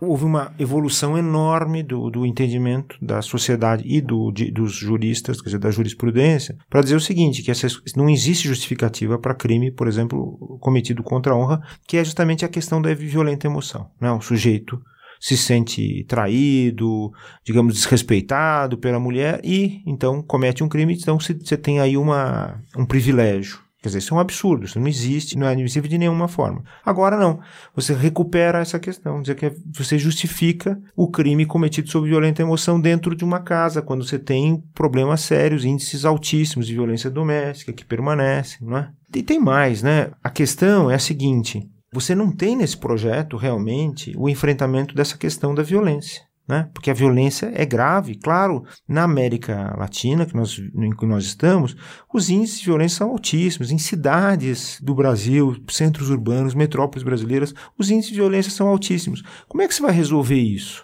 Dizendo que o sujeito que comete o crime em reincidência ele vai voltar para cadeia? Você entrou justamente no que eu ia questionar, até com base na fala do policial do áudio. Que é aquilo, você vai pra rua, ou você morre ou você mata. E aí coloca a questão numa dualidade muito simplista. E aí, queria falar com você, Liv, que hum. foi pra rua, assim, o que que existe entre matar e morrer? Sabe? Quais são as infinitas camadas? Qual que é a escalada? Porque parece que só existe essas duas opções, sabe? E eu tendo a crer que existe alternativas nesse meio. Precisa se ter alternativa, não pode ser um ou um ou outro, porque como o pacote vai só para o endurecimento, ele reforça essa dualidade, ou mata ou morre. O que, que tem no meio do caminho? Eu tenho uma vivência, não vou falar assim dos dois lados, que isso pode dar a entender, pode dar margem a muita interpretação, mas é assim, além de ser policial, além de ser estudante de gestão pública, eu também faço parte de ativismo negro através do Instituto Nacional de Afro-Origem, uma ONG que está abrindo as portas agora para é, executar projetos na questão que diminuam a discriminação racial. Eu sou, me considero negro, então acontece, eu conheço assim, digamos, os dois lados que ele está querendo dizer, né? Quem é o policial e quem ele está enfrentando. Então o que acontece é assim, como a gente falou agora há pouco. Lembre-se que estamos falando de um policial que está sem apoio, digamos, jurídico. Ele está indo para a rua sabendo que no caso de falha, né, não vai ser interpretado como uma falha, ele vai ser réu. E ele não é exatamente muito treinado né? Mas treinado no que, que eu tô falando? Não tô falando de dar tiro, de quanto ele acerta, que distância ele acerta. Não. Eu tô falando de um conceito que a Secretaria Nacional de Segurança, através de cursos EAD, ensina faz tempo, que chama uso diferenciado da força. Então, esses cursos da Senar são cursos gratuitos para policiais, e eu dei aula nesse curso, né, por mais de 10 anos. O que, que ele ensina? Ele procura pegar a questão jurídica e tornar mais didática para o policial, para não exigir. Então ele não chega para o policial e fala: olha, no caso de confronto, você usa o artigo 25 que fala da agressão. Não, não. que, que ele fala esse o conceito, resumindo bastante? Ele fala assim: a sua reação enquanto policial tem que ser proporcional à ação do agressor, genericamente agressor. Ou seja, você só tem direito a usar força letal se o agressor está assim expresso que ele tem ao alcance dele manifesta a intenção de usar ou já está usando força letal. Então é uma simplificação didática para policiais, né? Que a, aparentemente o professor pode confirmar está de acordo com a questão jurídica, né? A arma hoje ela é usada para matar e a gente sabe que a arma de fogo pode ser usada para imobilizar. Se eu tenho uma dúvida, e aí me corrija por favor se eu estiver errada, mas se eu tenho frações de segundo para tomar essa decisão e eu pressuponho que aquela pessoa está armada, eu tenho técnicas para imobilizar com uma arma de fogo aquela pessoa. Um tiro na cabeça não imobiliza, ele mata. Então, Mas eu tenho foi- tiro no ombro, eu tenho tiro na perna, eu tenho maneiras de usar essa arma de fogo, já que eu não tenho certeza, mas eu preciso tomar a atitude que não vai tirar a vida de uma pessoa, porque eu acredito que depois, quando você chega lá, do lado dela, e percebe que ela estava usando uma furadeira, eu acho que você olha para aquela cena e fala: puta merda, olha isso.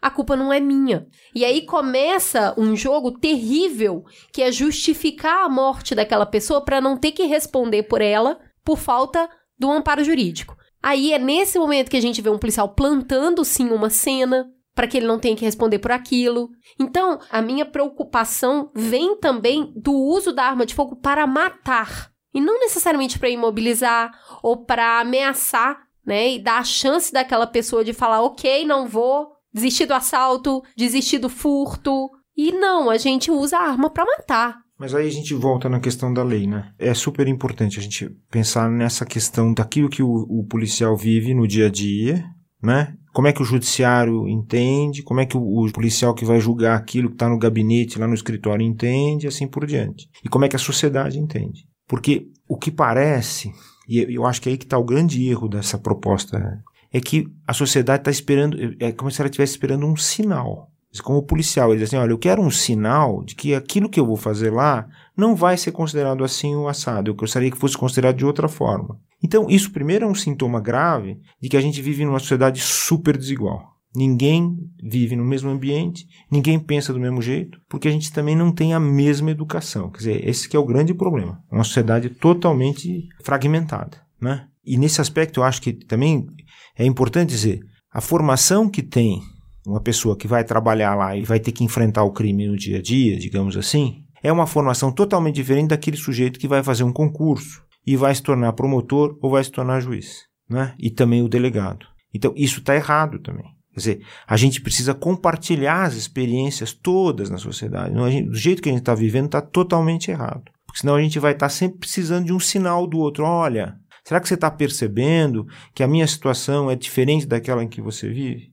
Tudo com base na falta de confiança, né? falta de confiança, falta de liame, de incompreensão. Quer dizer, a gente não vive na mesma sociedade. Eu não compreendo as pessoas que vivem na periferia. Eu não compreendo a experiência de um negro que vive na periferia. Eu não compreendo a experiência de uma mulher que vive numa situação de risco e assim por diante. Quer dizer, isso está totalmente errado. A sociedade precisa compartilhar. A educação que a gente está desenvolvendo é uma educação errada porque ela só está ajudando a fragmentar mais a sociedade. Então, esse projeto não resolve o problema, porque esse projeto quer dizer mais ou menos o seguinte: quando o policial fizer isso ou aquilo, eu quero que o promotor e o juiz entendam de uma forma diferente que, que vem entendendo, porque eles estão interpretando o mundo a partir de um viés está errado. Vou dar o exemplo daquela policial que hoje eu acho que virou até foi eleita deputada, Sim, que matou o sujeito que estava com a arma. E pensando junto com você, né, Cris? Você disse assim: será que aquele tiro precisava ser um tiro para matar aquele sujeito? Será que era necessário? Mas para a sociedade em geral que viu aquilo, quer dizer, a sociedade, quer dizer, a classe média, o próprio governo do estado, ou a própria corporação, dos policiais. Os tava eleitores, assim. né? E os que votaram eleitores- nela e os por eleitores conta que disso. votaram nela, aquilo estava absolutamente correto. Né? Então a gente está vivendo até uma sociedade perigosa, porque alguém que mata é eleito por causa dessa circunstância. Exato. Vamos ouvir a Natália Polak, coordenadora de projetos no Instituto Sou da Paz, onde trabalha temas de controle de armas, segurança pública e justiça criminal. Boa noite, meu nome é Natália Polac, eu sou coordenadora de projetos do Instituto Sou da Paz. O Instituto Sou da Paz é uma organização da sociedade civil que completou 20 anos agora no início de 2019 e foi uma das primeiras no país a lidar diretamente com segurança pública. Então a gente já acumula aí duas décadas de projetos nas áreas de controle de armas de fogo, melhoria da atividade policial, prevenção da violência ou quebra de ciclos de violência e também desenvolvimento de pesquisas próprias da área de segurança no Brasil. Acho que vale comentar, o Instituto tem um perfil um pouco diferente dentro do que normalmente se conhece da sociedade civil. Além de realizar pesquisas e dar visibilidade a casos de más práticas, que são atividades que a gente também conduz e são extremamente importantes, a gente também tem um outro lado de atuação muito forte em fazer junto com o poder público seja por meio de advocacy, do desenvolvimento de projetos piloto, de assistência técnica, sempre que há espaço e algumas diretrizes fundamentais das quais o Instituto não abre mão são compartilhadas, como ah, respeito a direitos fundamentais, busca de maior eficiência na redução de variados tipos de violência, a gente se dispõe a também trabalhar junto com o governo, seja de qual partido ou posição ideológica ele for, e isso nos deu ao longo dos anos um conhecimento bastante prático da realidade cotidiana da segurança pública no Brasil. Em relação especificamente ao pacote anticrimes, acho que a principal percepção inicial do Sou da Paz foi de uma certa decepção. Talvez até antes de entrar no conteúdo, vale a comentar, é um governo que foi eleito tendo a pauta de segurança como a sua principal bandeira de campanha, e a primeira grande medida é um pacote legislativo. Quer dizer, o Executivo, o Ministério da Justiça e Segurança, tem gerência direta sobre 17 bilhões de reais em 2019, sobre a gerência da Polícia Federal, Força Nacional de Segurança, Polícia Rodoviária Federal, política de drogas, agora também o Conselho de Atividades Financeiras, e ao invés de dizer como vai investir todo esse recurso, o que vai ser feito de diferente, o Ministério envia um pacote legislativo. É, e aí, já partindo para o teor, é, boa parte do que vem ali, acho que não vale, não dá tempo de comentar todos os itens, é um investimento na velha receita é, de que crime se resolve por agravamento penal. A gente tem visto essa repetição há muitos anos e o resultado não tem sido diminuição da violência, e sim superlotação de presídios, custos imensos, fornecimento de mão de obra gratuita para o crime organizado. E vale comentar a, a questão de que isso foi feito sem uma previsão e um estudo do impacto que vai ter sobre o sistema penitenciário, que com certeza vai ter um impacto muito importante. E veja, não se trata de o Instituto da Paz defender que se deixe de responsabilizar, mas é preciso responsabilizar de forma proporcional e eficiente. Há uma máxima aí no direito que diz que é mais eficiente para combater o crime não é o tamanho da pena, e sim a certeza da pena. E quando a gente fala em certeza da pena, a gente está falando de investigação policial. A qualidade da investigação no Brasil está muito aquém do necessário. E o Ministério podia ter anunciado muito mais medidas para fortalecer essa investigação. Acho que a mais positiva nesse sentido foi a consolidação de um Banco Nacional de Perfis Balísticos que é um, um, instrumento tecnológico que auxilia a investigação em casos de uso de arma de fogo. Houve também a questão aí dos bancos de DNA, mas feito de uma forma é, muito questionável que eu acho difícil que se sustente. E aí já partindo para outros aspectos, né? Tem aquele item muito estranho, para dizer o mínimo, de excludente de ilicitude, em que o juiz poderia decidir deixar de aplicar a lei caso o excesso decorra de excusável medo, surpresa ou violenta emoção. É tão estranho porque essa redação ela parte de um princípio contrário ao que é ser policial, né? Toda justificativa veio no sentido de defender o policial que precisa usar da força letal numa ocorrência, mas isso já existe. Os policiais eles têm a prerrogativa de usar força letal se eles tiverem a vida imediatamente ameaçada ou um terceiro, e não há notícia de que policiais estejam sendo punidos indevidamente nessas situações. Muito pelo contrário, é muito difícil um policial ser condenado pelo uso da força letal no país. E essa previsão de que violenta emoção escusa excessos, ela contraria o princípio do que é ser policial. Ser policial é ser treinado para receber o direito de usar a força. Se a pessoa não tem treinamento para controlar suas emoções, ela não deveria ser policial, ou pelo menos não deveria estar na rua. O mesmo para um civil que se conseguiu acesso a uma arma de fogo, o mínimo que se espera é que ele consiga controlar as suas emoções. Então é, é uma medida estranhíssima. É isso, contraria o próprio princípio do que é ser policial. E aí vem também aquela medida de negociação um pouco importada dos Estados Unidos de não prosseguimento do processo em troca de uma confissão de pena e cumprimento de uma pena reduzida, o que a gente vê com muita preocupação em um país em que o acesso à defesa é tão precário, em que 40% das pessoas presas sequer foram condenadas. É, a gente tem receio aí de que seja instalada uma negociação entre partes completamente desiguais, entre um gigante e uma formiga, né? Não parece razoável estabelecer isso num país que tem tanta dificuldade de acesso à justiça quanto o nosso. E aí, de novo, isso foi feito desacompanhado de medidas que controlem essas externalidades negativas.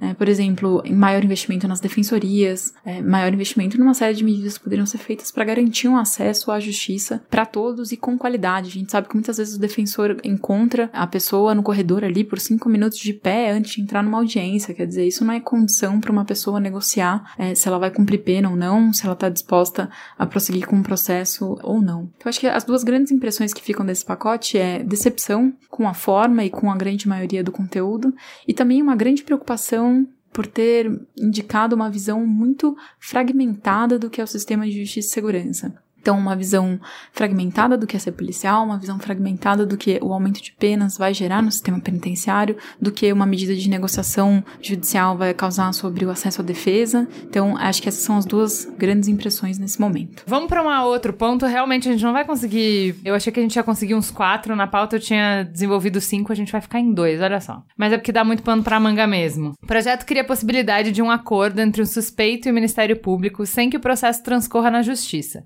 Antes antes de julgamento, a pessoa tem que confessar o crime e negociar os termos da pena só para crimes menos graves. O acordo precisa da validação de um juiz e tem inspiração no modelo dos Estados Unidos. Hoje não tem dispositivo equivalente no Brasil, até tem mais ou menos, né? A diferença para delação premiada é que nesse, entre aspas, plea bargain, o suspeito não tem que relatar nada nem apontar outros envolvidos no crime, ele simplesmente reconhece ser culpado e negocia a pena. E aí, é bom? É ruim? Pode ser bom, pode ser ruim, como que é? Tem muitas coisas no projeto que podem vir a ser coisas boas, né? Assim, para recusar integralmente, mas não dá ainda para ele transitar no legislativo. Pode ser bom na medida em que ele resolve determinados tipos de delitos sem necessidade de envolver toda a máquina do judiciário para levar, digamos assim, a uma condenação inócua é? de uma pena pequena, que não vai ser executada com fiscalização adequada, etc. Porque também esse é um grande problema. Né? Grande parte das nossas penas não são cumpridas adequadamente, a começar pela pena de encarceramento. Ela é cumprida de uma forma errada. Tanto é que você tem a geração de crime organizado, inclusive dentro dos presídios, assim por diante. Dizer, portanto, isso é um sinal de que está errado. Agora, o outro lado também é o lado, digamos assim, perverso que é o seguinte: você está pegando crimes pequenos, em geral cometidos por pessoas que são pessoas sem recursos, pessoas que estão em situação de periferia, em situação de discriminação e assim por diante, e você está punindo essas pessoas. Quer dizer, você persegue essas pessoas e consegue punir. A mesma coisa aconteceu nos juizados especiais criminais antes. Também tinha essa ideia de que havia possibilidade de negociação para que houvesse suspensão ou o cumprimento da pena imediatamente. O que, que acontece? você apanha um monte de crimes pequenininhos, quer dizer, um monte de delitos que não tem nenhuma relevância social. Um dos remédios, na época até se aventava isso e até hoje tem, a gente tem que continuar a pensar, é não considerar isso crime. Deixa eu te perguntar uma coisa bem ingênua. Rafael Braga, aquele menino que foi preso durante as manifestações porque ele estava carregando um frasco de pinho-sol num dos casos que mais foi feito contestação pública sobre a atuação da justiça, que foi preso e foi para primeira instância, segunda instância e tal, e a gente não conseguiu reverter isso, essa injustiça. Neste caso, essa lei estando em vigor, ele reconheceria a culpa de estar com um pinho-sol? É. Faria um acordo de, sei lá, algumas horas de serviço comunitário e continuaria livre. É isso? Com o problema de que, se isso acontecesse, ele ia se tornar um sujeito já considerado como quem cometeu um crime. Não seria mais réu primário. Não seria mais réu primário. É que é mentira o que eu tô falando, né? Porque não seria isso. Porque a acusação dele não foi essa. A acusação seria grave demais, ele não seria. Também não seria, não seria levado, passível de fazer de acordo. fazer esse acordo. É. Agora, o, o, quer dizer, o absurdo está nesse olhar sobre esses crimes, esses atos, esses delitos, esses pequenos delitos, que não deveriam ser considerados crimes. Essa que é a questão. Você teria que ter outros remédios no interior da sociedade para resolver isso. E a sociedade não pensa isso. Ela acha, não, que tudo tem que ser polícia, Ministério Público, Judiciário e pena. Mas eu tenho um mercadinho e eu vou lidar com pequenos surtos como se eu não posso chamar a polícia, eu não posso prender, e não posso ameaçar de prender, se eu não posso ameaçar de que você vai deixar de ser réu primário. Você tem que se defender, aí que tá, né? Quer dizer, você precisa ter uma estrutura no interior da sociedade que faça com que aquelas pessoas que cometem esses pequenos delitos, elas indenizem por isso. Quer dizer, portanto, ela vai ter uma pena que não é dada pelo juiz, não é dada pelo judiciário, mas ela, ela vai o que? Ela vai devolver isso para aquele comerciante, prestando o serviço ou fazendo alguma coisa. Ou então que se criando estruturas educacionais em torno daquilo. Quer dizer, toda vez que você encontra alguém cometendo um delito e você flagra a pessoa, quer dizer, você consegue apanhar, você tem uma grande oportunidade. Quer dizer, a oportunidade de dizer o seguinte: olha, isso está errado e isso pode ser consertado dessa ou daquela forma. Né? Como a gente não tem uma sociedade mais eh, sofisticada no sentido de agir para prevenir isso tudo, que seria o ideal, você pode fazer trazer um remédio que seja adequado para aquilo não mais acontecer. Hoje o que acontece é o seguinte: a pessoa passa por esse percurso todo da persecução criminal, da ação, da investigação e assim por diante, e no final ela sai pior porque ela vai sofrer muito mais injustiças no, no, curso desse procedimento, ela não vai ser tratada adequadamente, as pessoas vão puni-la de uma forma que é inadequada. Então, eu acho que o que a sociedade precisava fazer, criar, né, quer dizer, isso, mas não sou eu apenas que digo isso, você tem todos esses institutos que já pensaram essas questões, ela precisa criar mecanismos de solução dessas pequenas falhas, né, que não sejam considerando-as como crimes, né, porque se a gente, a gente só pode considerar alguma coisa como grave se você tem efetivamente uma sociedade que cria valores que as pessoas, digamos assim, introjetem, né? que as pessoas estão compreendendo. A nossa sociedade não cria esses valores. Ela cria esses valores desse conflito entre uns e outros. Atê, na posse o Bolsonaro falou e no discurso que ele fez, no tradicional discurso do presidente para as casas legislativas, ele falou: a gente vem de uma história de anos, 12 anos, mais de 12 anos, 15 anos, em que toda a resposta de problema de segurança pública foi culpar a sociedade por esses problemas, que é exatamente o que você está falando. Ah, a sociedade não introjetou valores no indivíduo, então depois não adianta cobrar. Ele falou: chega dessa história. Acabou. O que ganhou a eleição o, o, que o povo escolheu é que a gente precisa de uma mudança, que tudo vai continuar como está, não vai haver melhora se a gente não mudar a abordagem. E essa abordagem de que a gente vai culpar a sociedade pelos crimes acabou. Agora a abordagem é: você é o culpado pelos crimes, a gente vai perseguir, condenar e te deixar preso. Isso é uma resposta ao que a sociedade acredita que é o melhor. Nesse aspecto, esse instituto de dar para o Ministério Público a possibilidade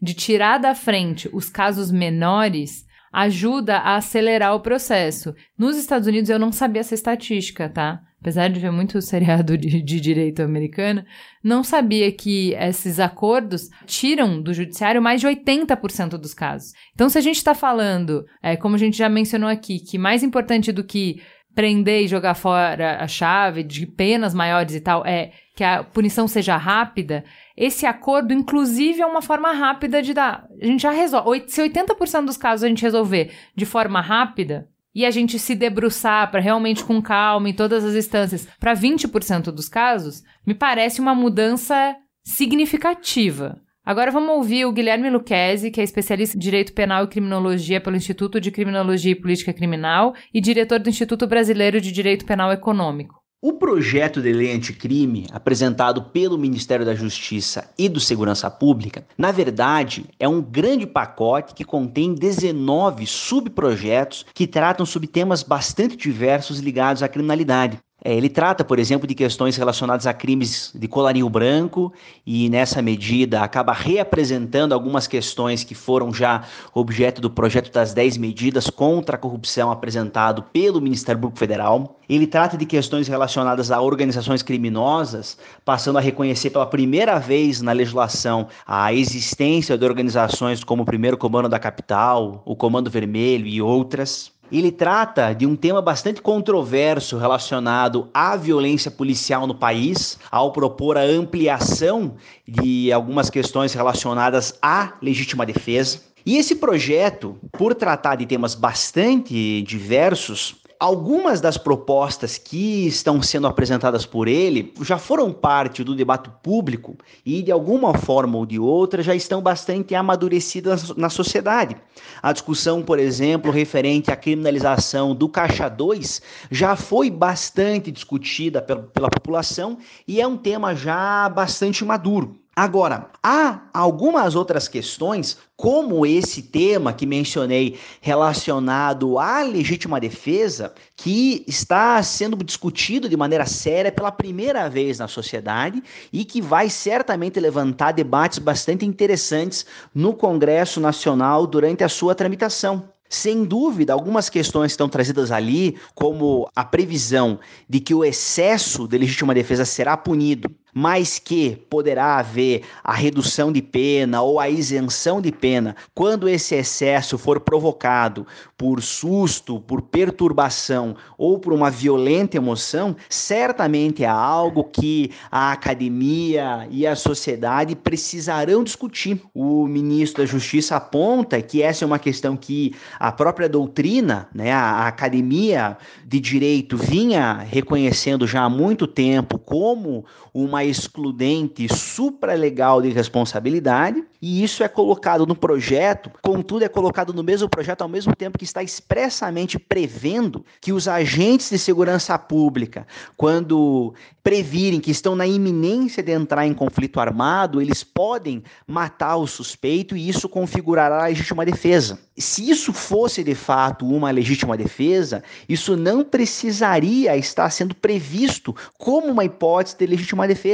Bastaria aplicar aquilo que está já previsto no artigo 25. Agora, de todas essas 19 propostas, uma das que me chama mais atenção diz respeito às medidas para introduzir soluções negociadas no processo penal brasileiro. E aqui o projeto ele traz duas propostas. Primeiro, a proposta de criação de um acordo de não persecução penal dizendo que nos crimes punidos com penas de até quatro anos, é possível que antes mesmo do processo começar, a acusação e a defesa façam um acordo, a defesa não assume, o acusado não assume responsabilidade, é, não assume a, a culpa pelo crime que foi imputado a ele, e aí assume a um, responsabilidade de cumprir uma série de medidas que forem propostas pela acusação. E quanto a isso, a inovação não é muito grande, na verdade é a ampliação de aquilo de algo que já existe no processo penal brasileiro, que é a transação penal, que foi criada pela Lei dos Juizados Especiais em 1995.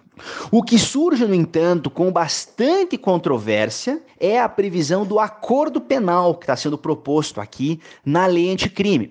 O ministro da Justiça diz que o acordo penal se assemelha e visa introduzir no Brasil o sistema do plea bargain que já existe nos Estados Unidos. Só que aqui nós temos algumas distinções.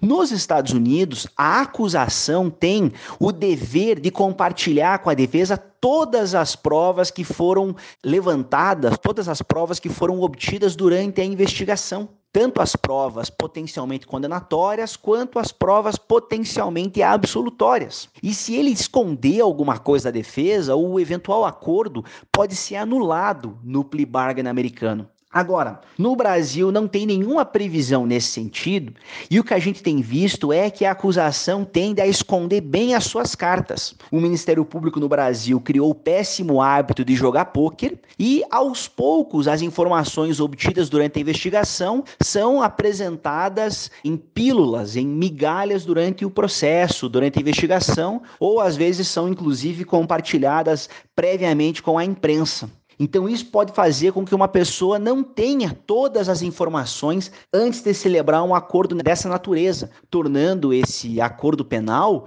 algo muito perigoso e bastante diferente do sistema de plea bargain que se tem nos Estados Unidos. Evidentemente, nós não podemos fazer críticas genéricas ao projeto, é preciso analisar juridicamente, detalhadamente cada uma dessas propostas. Mas, ao todo, são propostas bastante problemáticas que estão sendo apresentadas para o legislador brasileiro. Bom, a lei no papel, né? Aquela maravilhosidade. Aí você pensa, se então quer dizer a gente vai negociar aqui o que eu fiz de errado para desafogar esse judiciário, quem sou eu perante o negociador? Porque se a gente tem 800 mil pessoas encarceradas hoje no Brasil e só 3% dos homicídios resolvidos, eu sei que a massa que está presa não é por crime contra a vida. Quem são essas pessoas que vão sentar na mesa para negociar? Qual arcabouço jurídico eu tenho ou representatividade com uma promotoria pública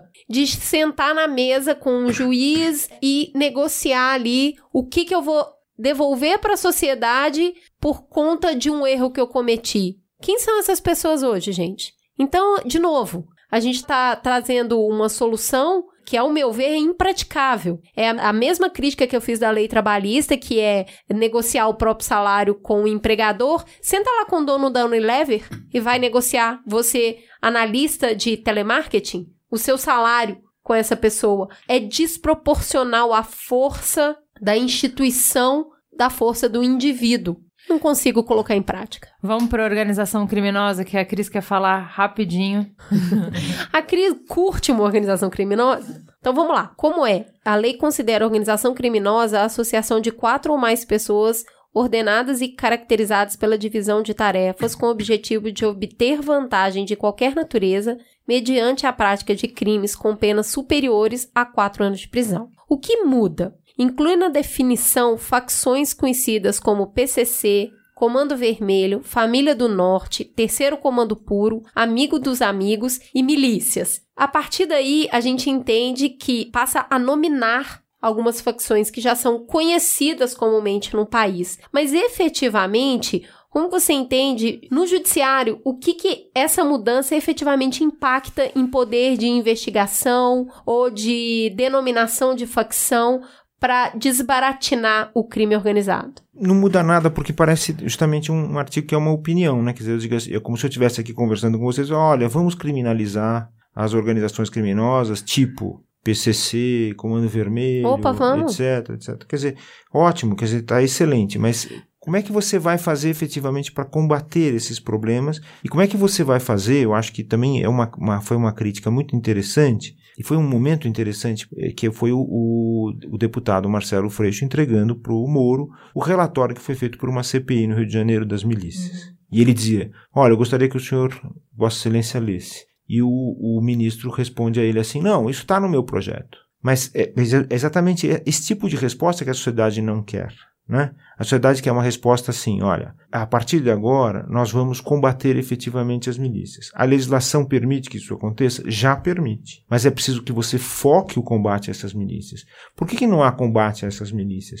Porque as milícias têm ligação efetiva com o poder público, lamentavelmente. Tem ligação com políticos, tem ligação com polícia, tem ligação com empresas, tem ligação com tudo. Quer dizer, elas são usadas como meios de defesa, quer dizer, são, na verdade, usadas como a máfia é usada como meio de defesa, digamos assim, de determinadas atividades. Não dá para ignorar que em discurso, tá, é público. Qualquer vídeo que você puxar, o presidente elogia milícias que porventura existissem na Bahia, congratulando essas milícias por manter a sociedade em segurança, o homem de bem em segurança. E aí a gente vê o pacote do Moro falando que vai combater a milícia. Tipificar parece mais difícil, né? Porque essa milícia, como você disse, o meandro dela tá muito mais profundo na sociedade do que o crime organizado que eu consigo claramente falar são aqueles. E aí, a milícia me chamou bastante atenção nesse projeto. Como que você vê o combate dela feito dentro de um governo que não parece, ou pelo menos na voz do seu principal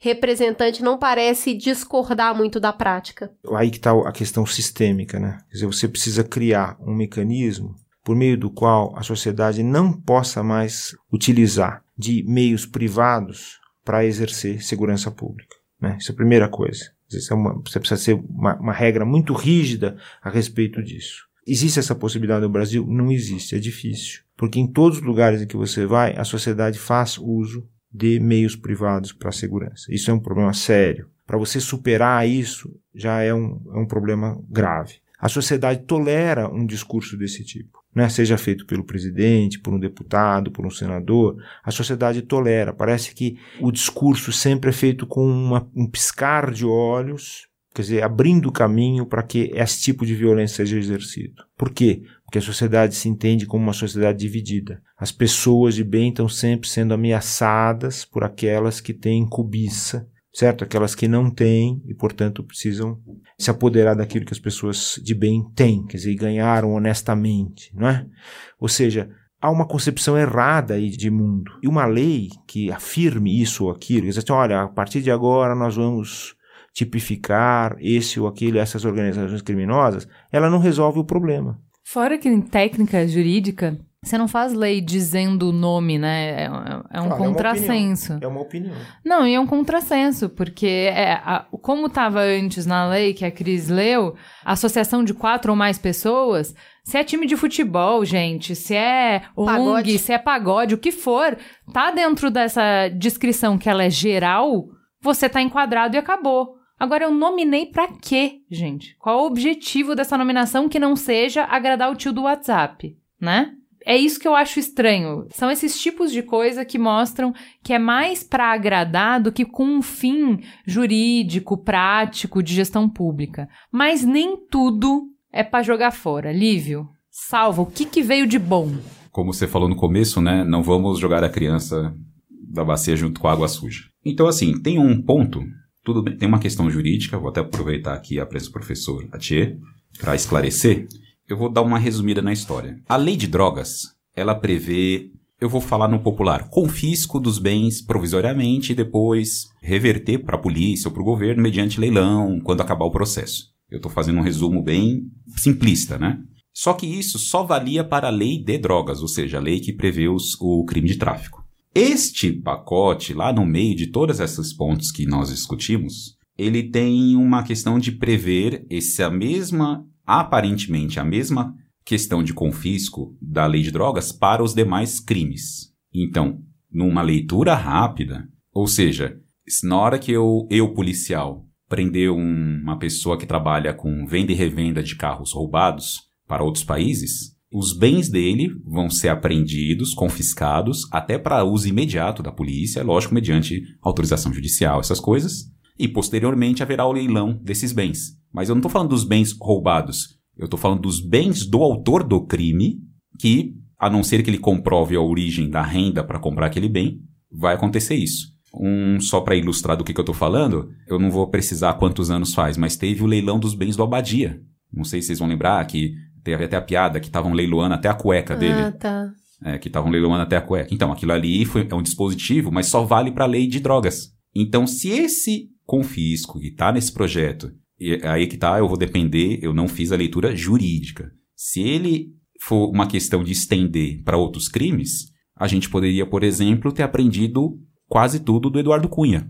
Porque se foi comprovado aquela questão que os bens dele são foram adquiridos Uhum. não com salário de parlamentar, mas sim com oriundo de corrupção, então a senhora Cunha estaria em maus lençóis, porque eu, eu, enquanto policial, poderia ter apreendido a casa todos os bens, a não ser aqueles que ele comprovasse que comprou com salário de parlamentar. Mas aí eu queria que o professor Atias, ele já fez essa leitura dessa questão do confisco para outros crimes, além dos crimes de tráfico. Além de pensar a apreensão do bem e como ele é usado a partir do momento que ele está de posse do Estado, né? Eu recolhi malas de dinheiro, casa, bens pessoais. A partir do momento que isso está em poder do Estado, o que, que acontece com isso? Eu concordo. Eu acho que, primeiro, é uma coisa boa. Eu acho que é sério, porque você, digamos assim, age de forma assim a recuperar efetivamente e, digamos assim, solucionar o problema do enriquecimento ilícito dentro do Estado. Eu acho que isso está certo, é importante. Eu acho que estender aos bens, além daqueles que foram utilizados para a prática do delito ou foram obtidos com a prática do delito, é uma coisa também que vai gerar muita polêmica, né? vai haver uma, uma, uma discussão jurídica, isso ainda vai ter jurisprudência, vai demorar um pouquinho para se saber exatamente como é que vai ser a extensão disso, mas de qualquer forma eu acho que é extremamente importante. Eu acho que isso, é, na verdade, é a principal pena, não é? Sobretudo na corrupção. É a principal pena. Você tira da pessoa tudo aquilo que ela Para mim é bem melhor do que ela tá presa. Não precisa estar Claro. presa. Eu preferia o Cunha solto e todos os bens dele sendo usado em prol da sociedade. E os bens do Marcelo Odebrecht estariam confiscados, a casa, a mansão, apartamentos. Se estivesse em vigor um dispositivo, esse da lei de drogas, para crimes que envolvam corrupção, ele estaria Gosto, gosto dessa parte, hein? Achei essa parte bem boa. Vamos encerrar, eu vou contar pra vocês um pouquinho quais são os próximos passos. Então, a gente tem duas forças atuando aqui. Para ser aprovado esse pacotão, ele vai ter que passar pela apreciação das duas casas, a tramitação normal. O que que existe? Uma pressão para que isso seja aprovado rápido, porque está dentro da promessa de 100 dias de governo. Porém, existe uma pauta que é maior do que essa, que é a pauta da Previdência. Então, existe uma discussão se, para evitar de contaminar a pauta da Previdência, para evitar de enfraquecer o governo, vai esperar a Previdência passar primeiro e depois passar isso, sabendo que a Previdência é uma pauta que é mais impopular do que essa, que é uma promessa de campanha, se vão usar isso Vão aprovar isso a toque de caixa para dar força e tração para o governo para aprovar a Previdência. Essas são as questões, então a gente está de olho. Como a Tia falou, o mais importante de tudo, ninguém precisa concordar, gente. Pode estar aqui e falar assim: não, eu não acho, eu acho que foi bom sim, o que vocês ficaram uma hora falando do direito de defesa. Eu acho que está certo, que está pouco, que tem que ser mais por causa disso, disso. Pode. A questão é que a gente precisa, no mínimo, ter tempo de conversar. Então vamos ficar de olho nisso. E por enquanto, Vamos pro farol aceso. Bora lá. Farol aceso. Então vamos lá, Cris, começa aí, puxa o carro. Então, eu vou indicar para vocês um filme novo da HBO, o Brexit. É com o Benedict Cumberbatch. E fizeram uma coisa muito difícil de fazer, fizeram ele ficar feio. Porque eu acho Ui, ele assim, uma pessoa elegante, meu Deus do céu. Mas é para encarar o nerd que encabeçou a campanha sair do Brexit, eles fizeram ele ficar bem chechelento. Mas aquela mente brilhante do homem que resolveu usar técnicas novas para modificar opiniões e atingir pessoas.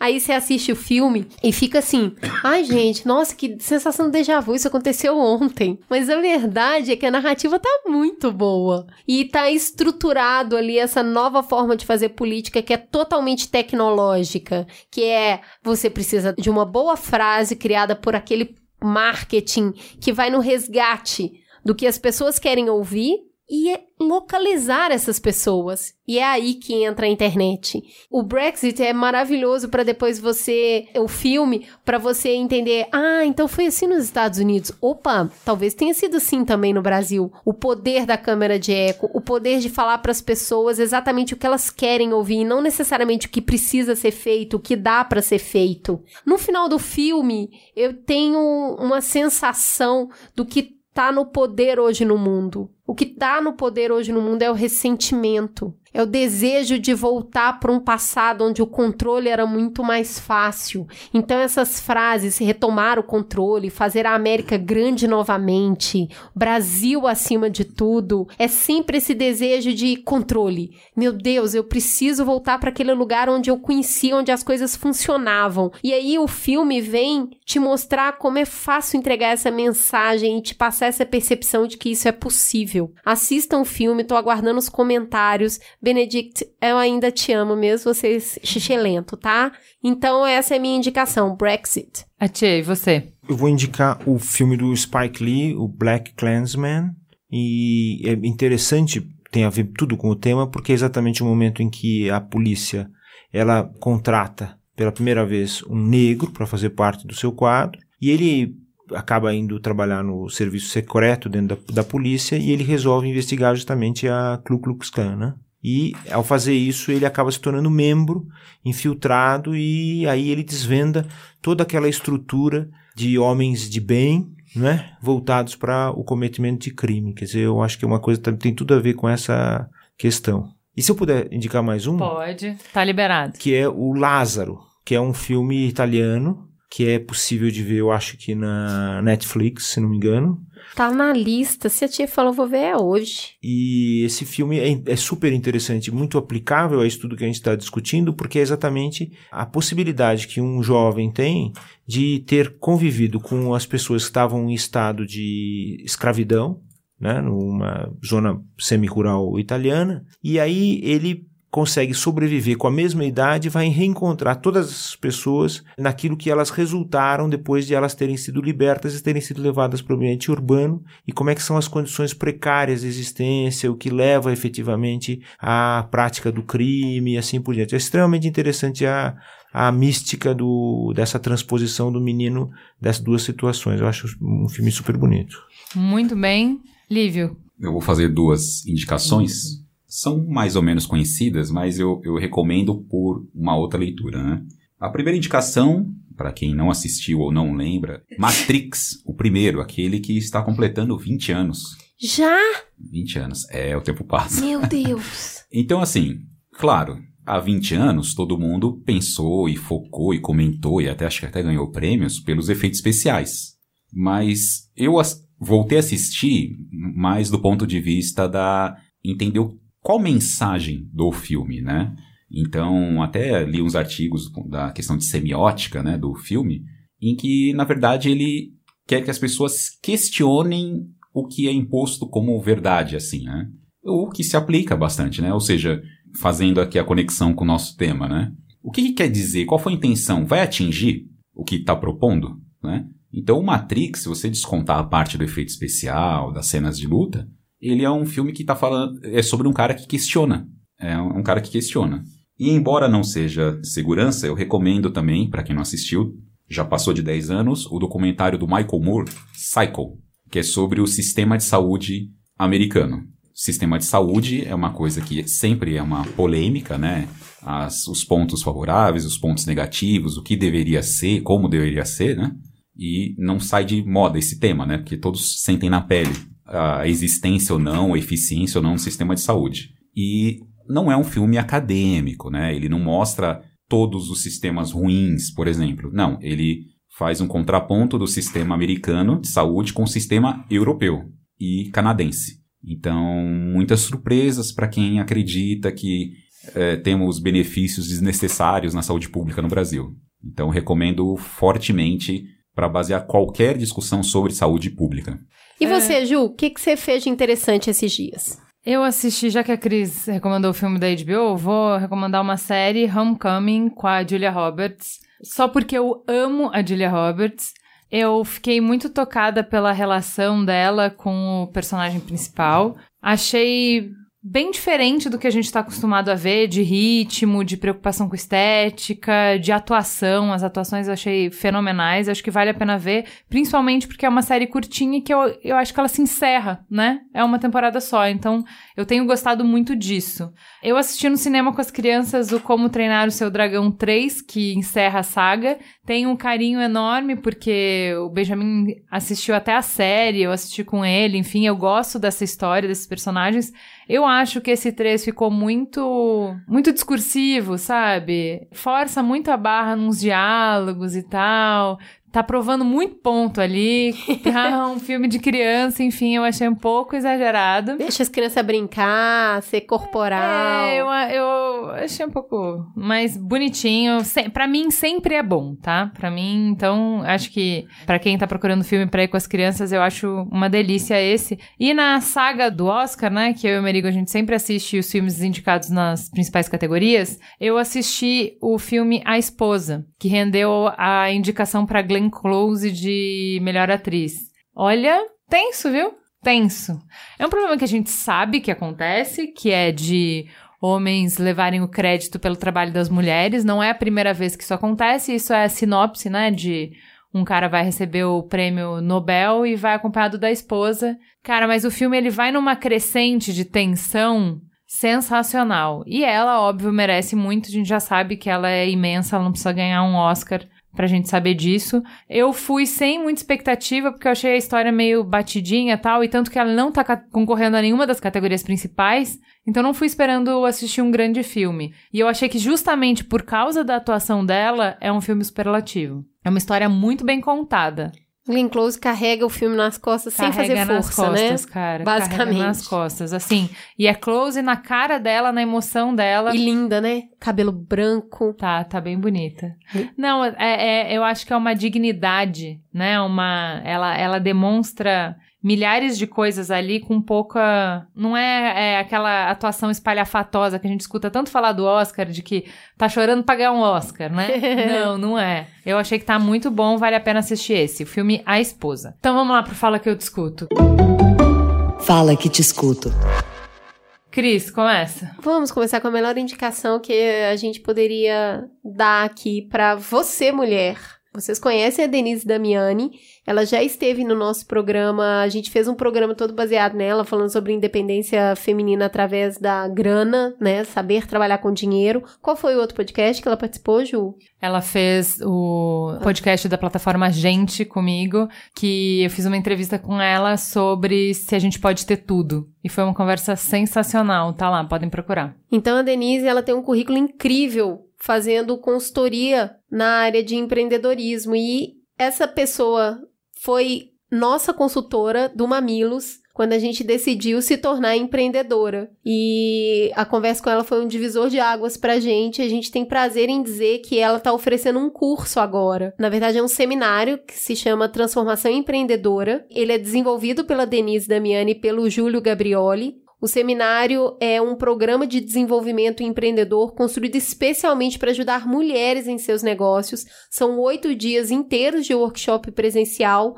quatro mentorias mais acompanhamento individual. O curso tem um, uma história muito legal, já formou muita mulher que está aí no mercado batalhando para ter seu negócio e a gente recomenda esse curso. Ele é feito em parceria com a USP, começa no dia 11 de março e ainda tem vaga em aberto. Então, se você está interessada, você está afim de abrir o seu negócio, está afim de organizar o seu negócio para ele prosperar de uma maneira sustentável, a gente recomenda. Manda um e-mail para transformaempreendedoras.gmail.com transformaempreendedoras@gmail.com. Fala que você ouviu aqui no Mamilos que você está interessado em conhecer mais sobre o curso e mãos à obra para construir o seu negócio. Vamos começar o Fala que eu discuto? Cris, você que foi na Campus Party, tem beijo para? Um beijo para todo mundo que teve na Campus Party, na primeira mediação de mesa, na primeira de quatro. Eu adorei ver todo mundo lá. Ganhei uma torta de abacate vegana deliciosa do Marcos Vinícius. E fiquei super emocionada com o carinho de todo mundo lá. Tem hoje você vai estar tá ouvindo no sábado, já vai ter passado. Mas tem também no sábado e aí a Juliana que vai estar tá lá. E você, teve beijo? Tenho muitos beijos. É, eu tive na convenção da Natura para falar sobre violência contra a mulher e foi um momento muito lindo, muito choro. Vieram muitas pessoas conversar comigo depois. Eu não consegui pegar o nome de todas porque realmente tava borrando rímel ali. Não foi possível. Um beijo pra Lígia, que vai representar todas as mulheres que vieram me cumprimentar e, e falar que amam mamilos, mamileiras lindas. Na Campus Party, beijo pra Vanessa, pra Juliana, pro André Dorte, que eu lembrei do nome e sobrenome dele quando eu vi a cara dele na plateia, porque ele é mamileiro desde o episódio zero. Pro Amadeu, pra Raíssa, pra Evelyn, pra Carol e pra Larissa. Gente, ontem eu tive prazer de mediar uma mesa com o André Damer e eu não pude sequer tietar. Eu sigo ele há um tempão, eu acho o cara brilhante. Nunca imaginava que ele era tão legal pessoalmente. Não sei porque eu acho que, que quadrinista é pessoa que não gosta de gente. Não sei, tenho esse preconceito. Achei que ele ia ser super antissocial e ele é um querido, um fofo. Queria ter até tomado uma cerveja com ele depois e não rolou. Não deu porque fui atender mamileiros, né, gente? Muitos mamileiros. Beijo para todo mundo. Vamos pro Fala que eu discuto que essa semana teve polêmica. Jesus, como teve polêmica. Começa com o e-mail do Célio, Cris. Ao ouvir o programa 183, me arrepiei de decepção e não poderia deixar de lhes falar. Acredito ser possível o apoio, inclusive financeiramente, tanto do Mamilos quanto de outros projetos nessa direção. Agora vocês vêm apresentar o patrocínio do Bradesco e pensam ainda em se dizer independentes? Não creio que vocês seriam tendenciosos ou atenderiam uma linha editorial ditada pelo banco mas o próprio fato de terem o apoio deles já as colocam em um lado específico do campo. Manter esse patrocínio significa deixar de ser independente. Não dá, meninas. Ou vocês estão do lado dos ouvintes, e estes são diferentes entre si e bancam a história com essa multiplicidade, ou são as queridinhas do Bradesco, que as escolheram por afinidade do lado do banco, na maioria das vezes contra nós ouvintes. Então vamos lá, eu vou ler para vocês a resposta que eu dei pro Célio, porque eu acho que responde para muita gente que deve ter sentido incômodo e não nos procurou. Para todo mundo que nos procurou, a gente conversou. Mas eu acho que é importante a gente conversar de peito aberto como a gente sempre fez até hoje. Sério, obrigada pelo teu e-mail. Cada linha escrita mostra o quanto a gente é importante para você. Então, gente, a gente já cansou de fazer isso no Mamilos desde o primeiro programa. É importante que vocês falem o que é bom, o que é ruim.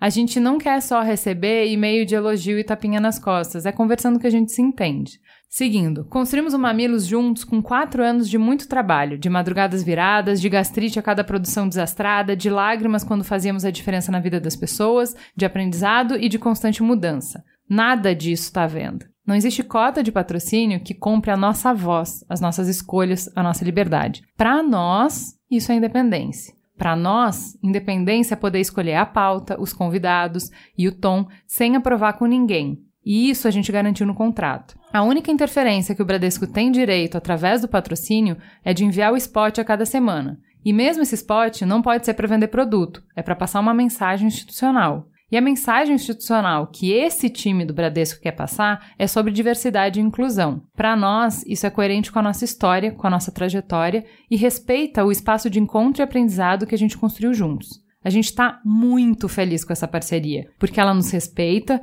e ao mesmo tempo premia o que construímos ao longo de quatro anos de trabalho. Mas entendemos e respeitamos outras formas de pensar. Até porque essa é a nossa essência. Acima de tudo, acredito que ações falam mais do que palavras. Vai ser um ano de produção de conteúdo independente com apoio de patrocinador. Acho justo que ao final desse período a parceria seja julgada. Quanto a esse programa específico, a gente tinha na mesa três jornalistas e um analista político de direita. Não estava equilibrado. O Torturra ia participar para fazer as críticas mais contundentes à esquerda que ele, no e-mail mais longo, que a gente não leu todo, assim como nós, sentiu falta. Mas ele teve uma emergência de saúde e por duas vezes desmarcou conosco em cima da hora. Esses infortúnios de produção aconteceram vezes sem conta ao longo da nossa história. A gente perdeu uma hora de conversa com o Benê defendendo a posse de armas. São problemas que podem ser explicados, mas não mudam o resultado final do produto. A gente já se desesperou por essas coisas, mas hoje a gente aprendeu a respirar e aceitar que na semana seguinte a gente vai ter outra oportunidade de fazer melhor. E esse é o nosso compromisso com vocês, a cada semana há quatro anos, de fazer o nosso melhor. Mesmo que muitas vezes não seja o que vocês gostariam, mesmo que às vezes não seja o suficiente. Mas nunca tem má fé ou descaso. Obrigada pelo carinho. Maria Maia falou: Oi, Ju, oi, Cris, tudo bem? Nunca achei que fosse dizer isso de um programa de vocês, mas não gostei. Que bom que ela é o primeiro que ela não é. gosta. A gente já não gostou de vários. achei o programa rasteiro na discussão pano passado para todo lado e nadinha de pontes construídas. No momento de necessária posição e papel importantíssimo do jornalismo independente, não ouvi isso em nenhum momento. E ouvi Confusão é normal no primeiro mês de governo. Defesa de discurso de seis minutos em Davos. Ah, pelo amor de Deus. Esse desgoverno é muito mais que isso. Confesso que ouvi o programa duas vezes na tentativa de abrir o coração para opiniões contrárias às minhas e lembrei do episódio Quem é o eleitor brasileiro, a primeira parte, mas realmente não consegui. Fiquei pé da vida ao ouvir que o governo Bolsonaro estaria tendo coragem de fazer algo que os outros não toparam em referência à reforma da Previdência.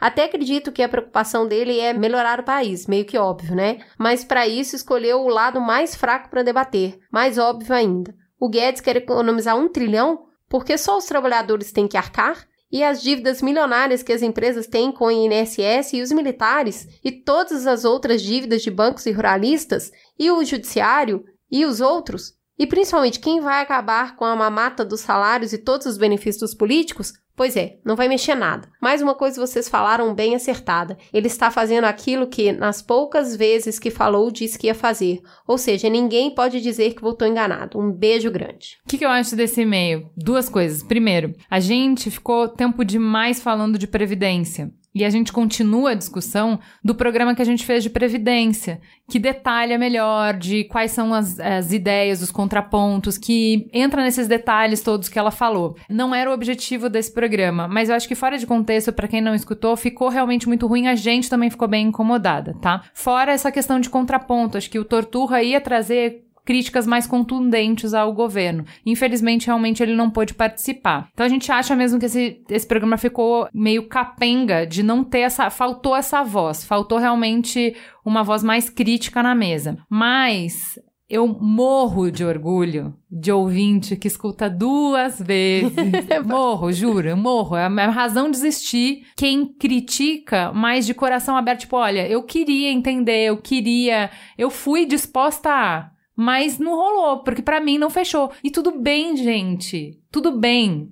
Tem vezes que o Mamilos vai irritar muito a galera de esquerda, tem vezes que o Mamilos vai irritar muito a galera de direita, tem vezes que o Mamilos vai irritar muito quem é progressista, tem vezes que o Mamilos vai irritar muito quem é conservador. A beleza do que a gente constrói é que existe um espaço que é comum a todos, onde a gente pode sentar e se sentir bem, mesmo que tenha dias que tá mais desconfortável para um do que para outros. Nisso, isso é uma conversa que a gente teve muito lá pelos dois anos de programa, quando tinha, a gente recebia com mais frequência esse tipo de e-mail, eu falo assim, gente, não tem que fechar a conta na transação. Talvez nesse programa não esteja equilibrado, mas no todo tá. No todo a gente busca trazer. Então tem, ao longo da história do Mamilos, tem gente de direita, tem gente de esquerda, tem gente progressista, tem gente conservadora, menos conservadora, né? Até a gente peca nisso. Poderíamos trazer mais. Eu fico muito orgulhosa de ouvinte que não vem aqui para ver as suas posições serem defendidas necessariamente, mas vem para escutar, de ouvido e mente aberta. Eu vou ler uma crítica que eu gostei muito e depois a gente vai pros confetes que também estão maravilhosos, nem tudo foram é, pedradas. A Maná falou: Eu me senti muito incomodada em alguns momentos, vocês são muito alices e falam de um lugar que nem de longe é o lugar de quem mais precisa ou que mais vai se prejudicar. É fácil ser isento assim. Tem uma coisa aqui primeiro que é, a gente não é isento, gente, não tem como ser isento. Todo mundo fala através de um viés e nós temos um viés. Se você chegou agora, ouve, porque ele já foi muito mais forte do que é hoje. O que a gente faz no é um exercício consciente que exige um esforço de toda semana sentar e tentar ouvir dois lados da conversa. Para fazer isso, tem dois pressupostos. Você precisa ser razoável e ponderado. É isso que a gente tenta ser. Às vezes falha, tá? Mas o nosso, a gente mira nisso. A gente não mira em fé, ser, né? a não... gente não mira em ser isento, a gente não mira em ser revolucionário, a gente não mira em ficar em cima do muro, a gente mira em ser ponderada, razoável e ouvir de boa fé. É um olhar muito mais curioso do que taxativo. É, gente, por que, que essa pessoa pensa assim? E ir lá entender. Esse é o lugar de onde a gente vem. É a nossa proposta. E eu fiquei muito surpresa como algumas pessoas se sentiram ofendidas porque eu estou com uma visão otimista. E o que eu queria dizer é que a minha visão otimista não é sobre o governo. Pelo amor de Deus, não tem como ser, gente. Visão otimista com o governo não dá. O meu otimismo é no sentido de perceber que a gente está discutindo muito mais sobre o assunto, está muito mais de olho nisso. Eu acredito nas forças de resistência e é daí que vem o meu otimismo. Eu acho que a oposição vai se organizar em grandes grupos de debate. A gente tem um jornalismo militante, a gente tem grupos de defesa de mulher, de negro, de índio que estão fazendo barulho. Então, o meu otimismo é que eu não acredito que o que venha vai simplesmente passar batido e tudo vai ser aceito. Eu acho que a resistência, ela mostra um novo jeito de fazer política muito mais eloquente, muito mais aprofundado. Então, desculpas a quem está se sentindo ofendido. Eu acho que isso é um momento bom para nossa democracia. Eu não acho que ela vai sair desse embate enfraquecida. O meu olhar é que ela vai sair fortalecida. E no Mamilos, sinceramente, eu nunca vou sentar aqui e falar corram, fujam para as montanhas. Não é isso, não é causar o pânico. Eu vou voltar na, na crítica que eu li. O que, que eu acho interessante pra Maná? É óbvio que eu tenho o meu lugar de fala e eu não tenho como ocupar o lugar de fala de outra pessoa. E é por isso que a gente busca trazer convidados que tenham outras vivências e outras experiências.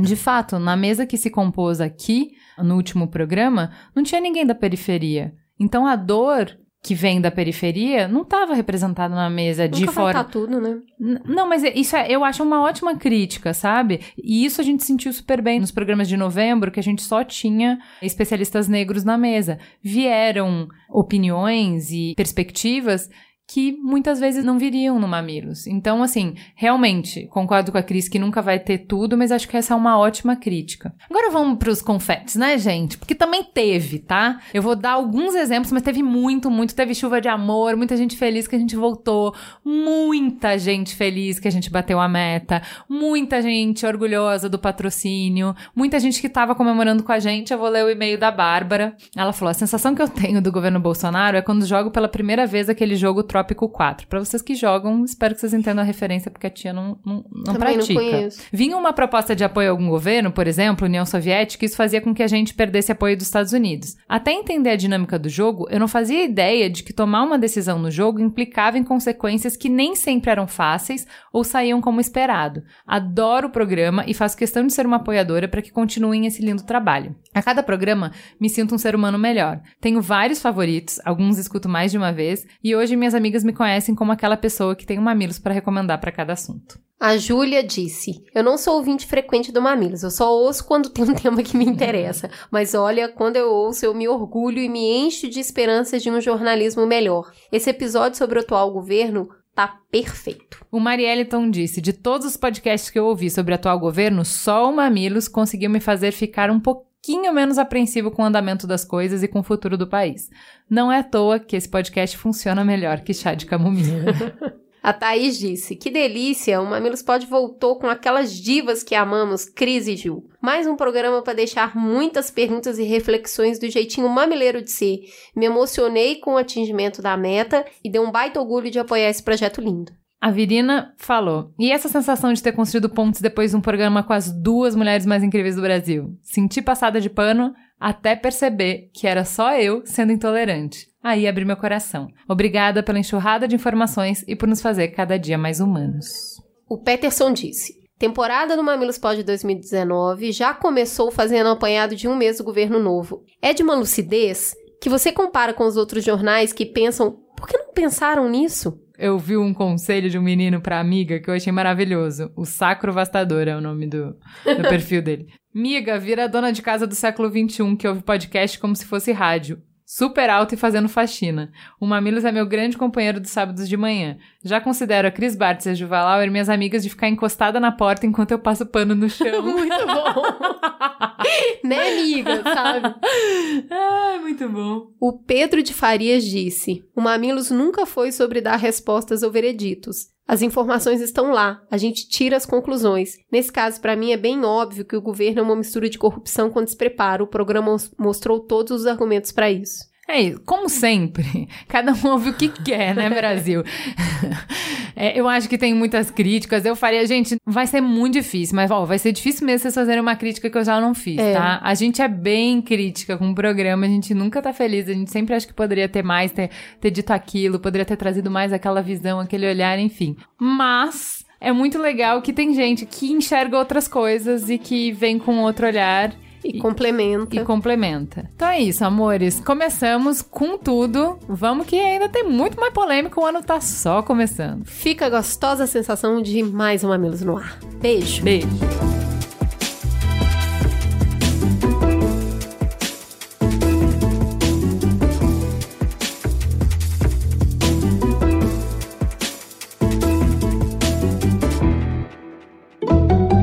Mamilos. Jornalismo de peito aberto. O Mamilos é feito por uma equipe maravilhosa. Na pauta, Jaqueline Costa e muitos pauteiros voluntários. Vídeo e fotos, Jéssica Modono. Publicação, Pedro Estraza. E a capa, o artista incrível, maravilhoso, lindo e cheiroso, Zé Cabral. Este podcast foi editado por Caio Corraine.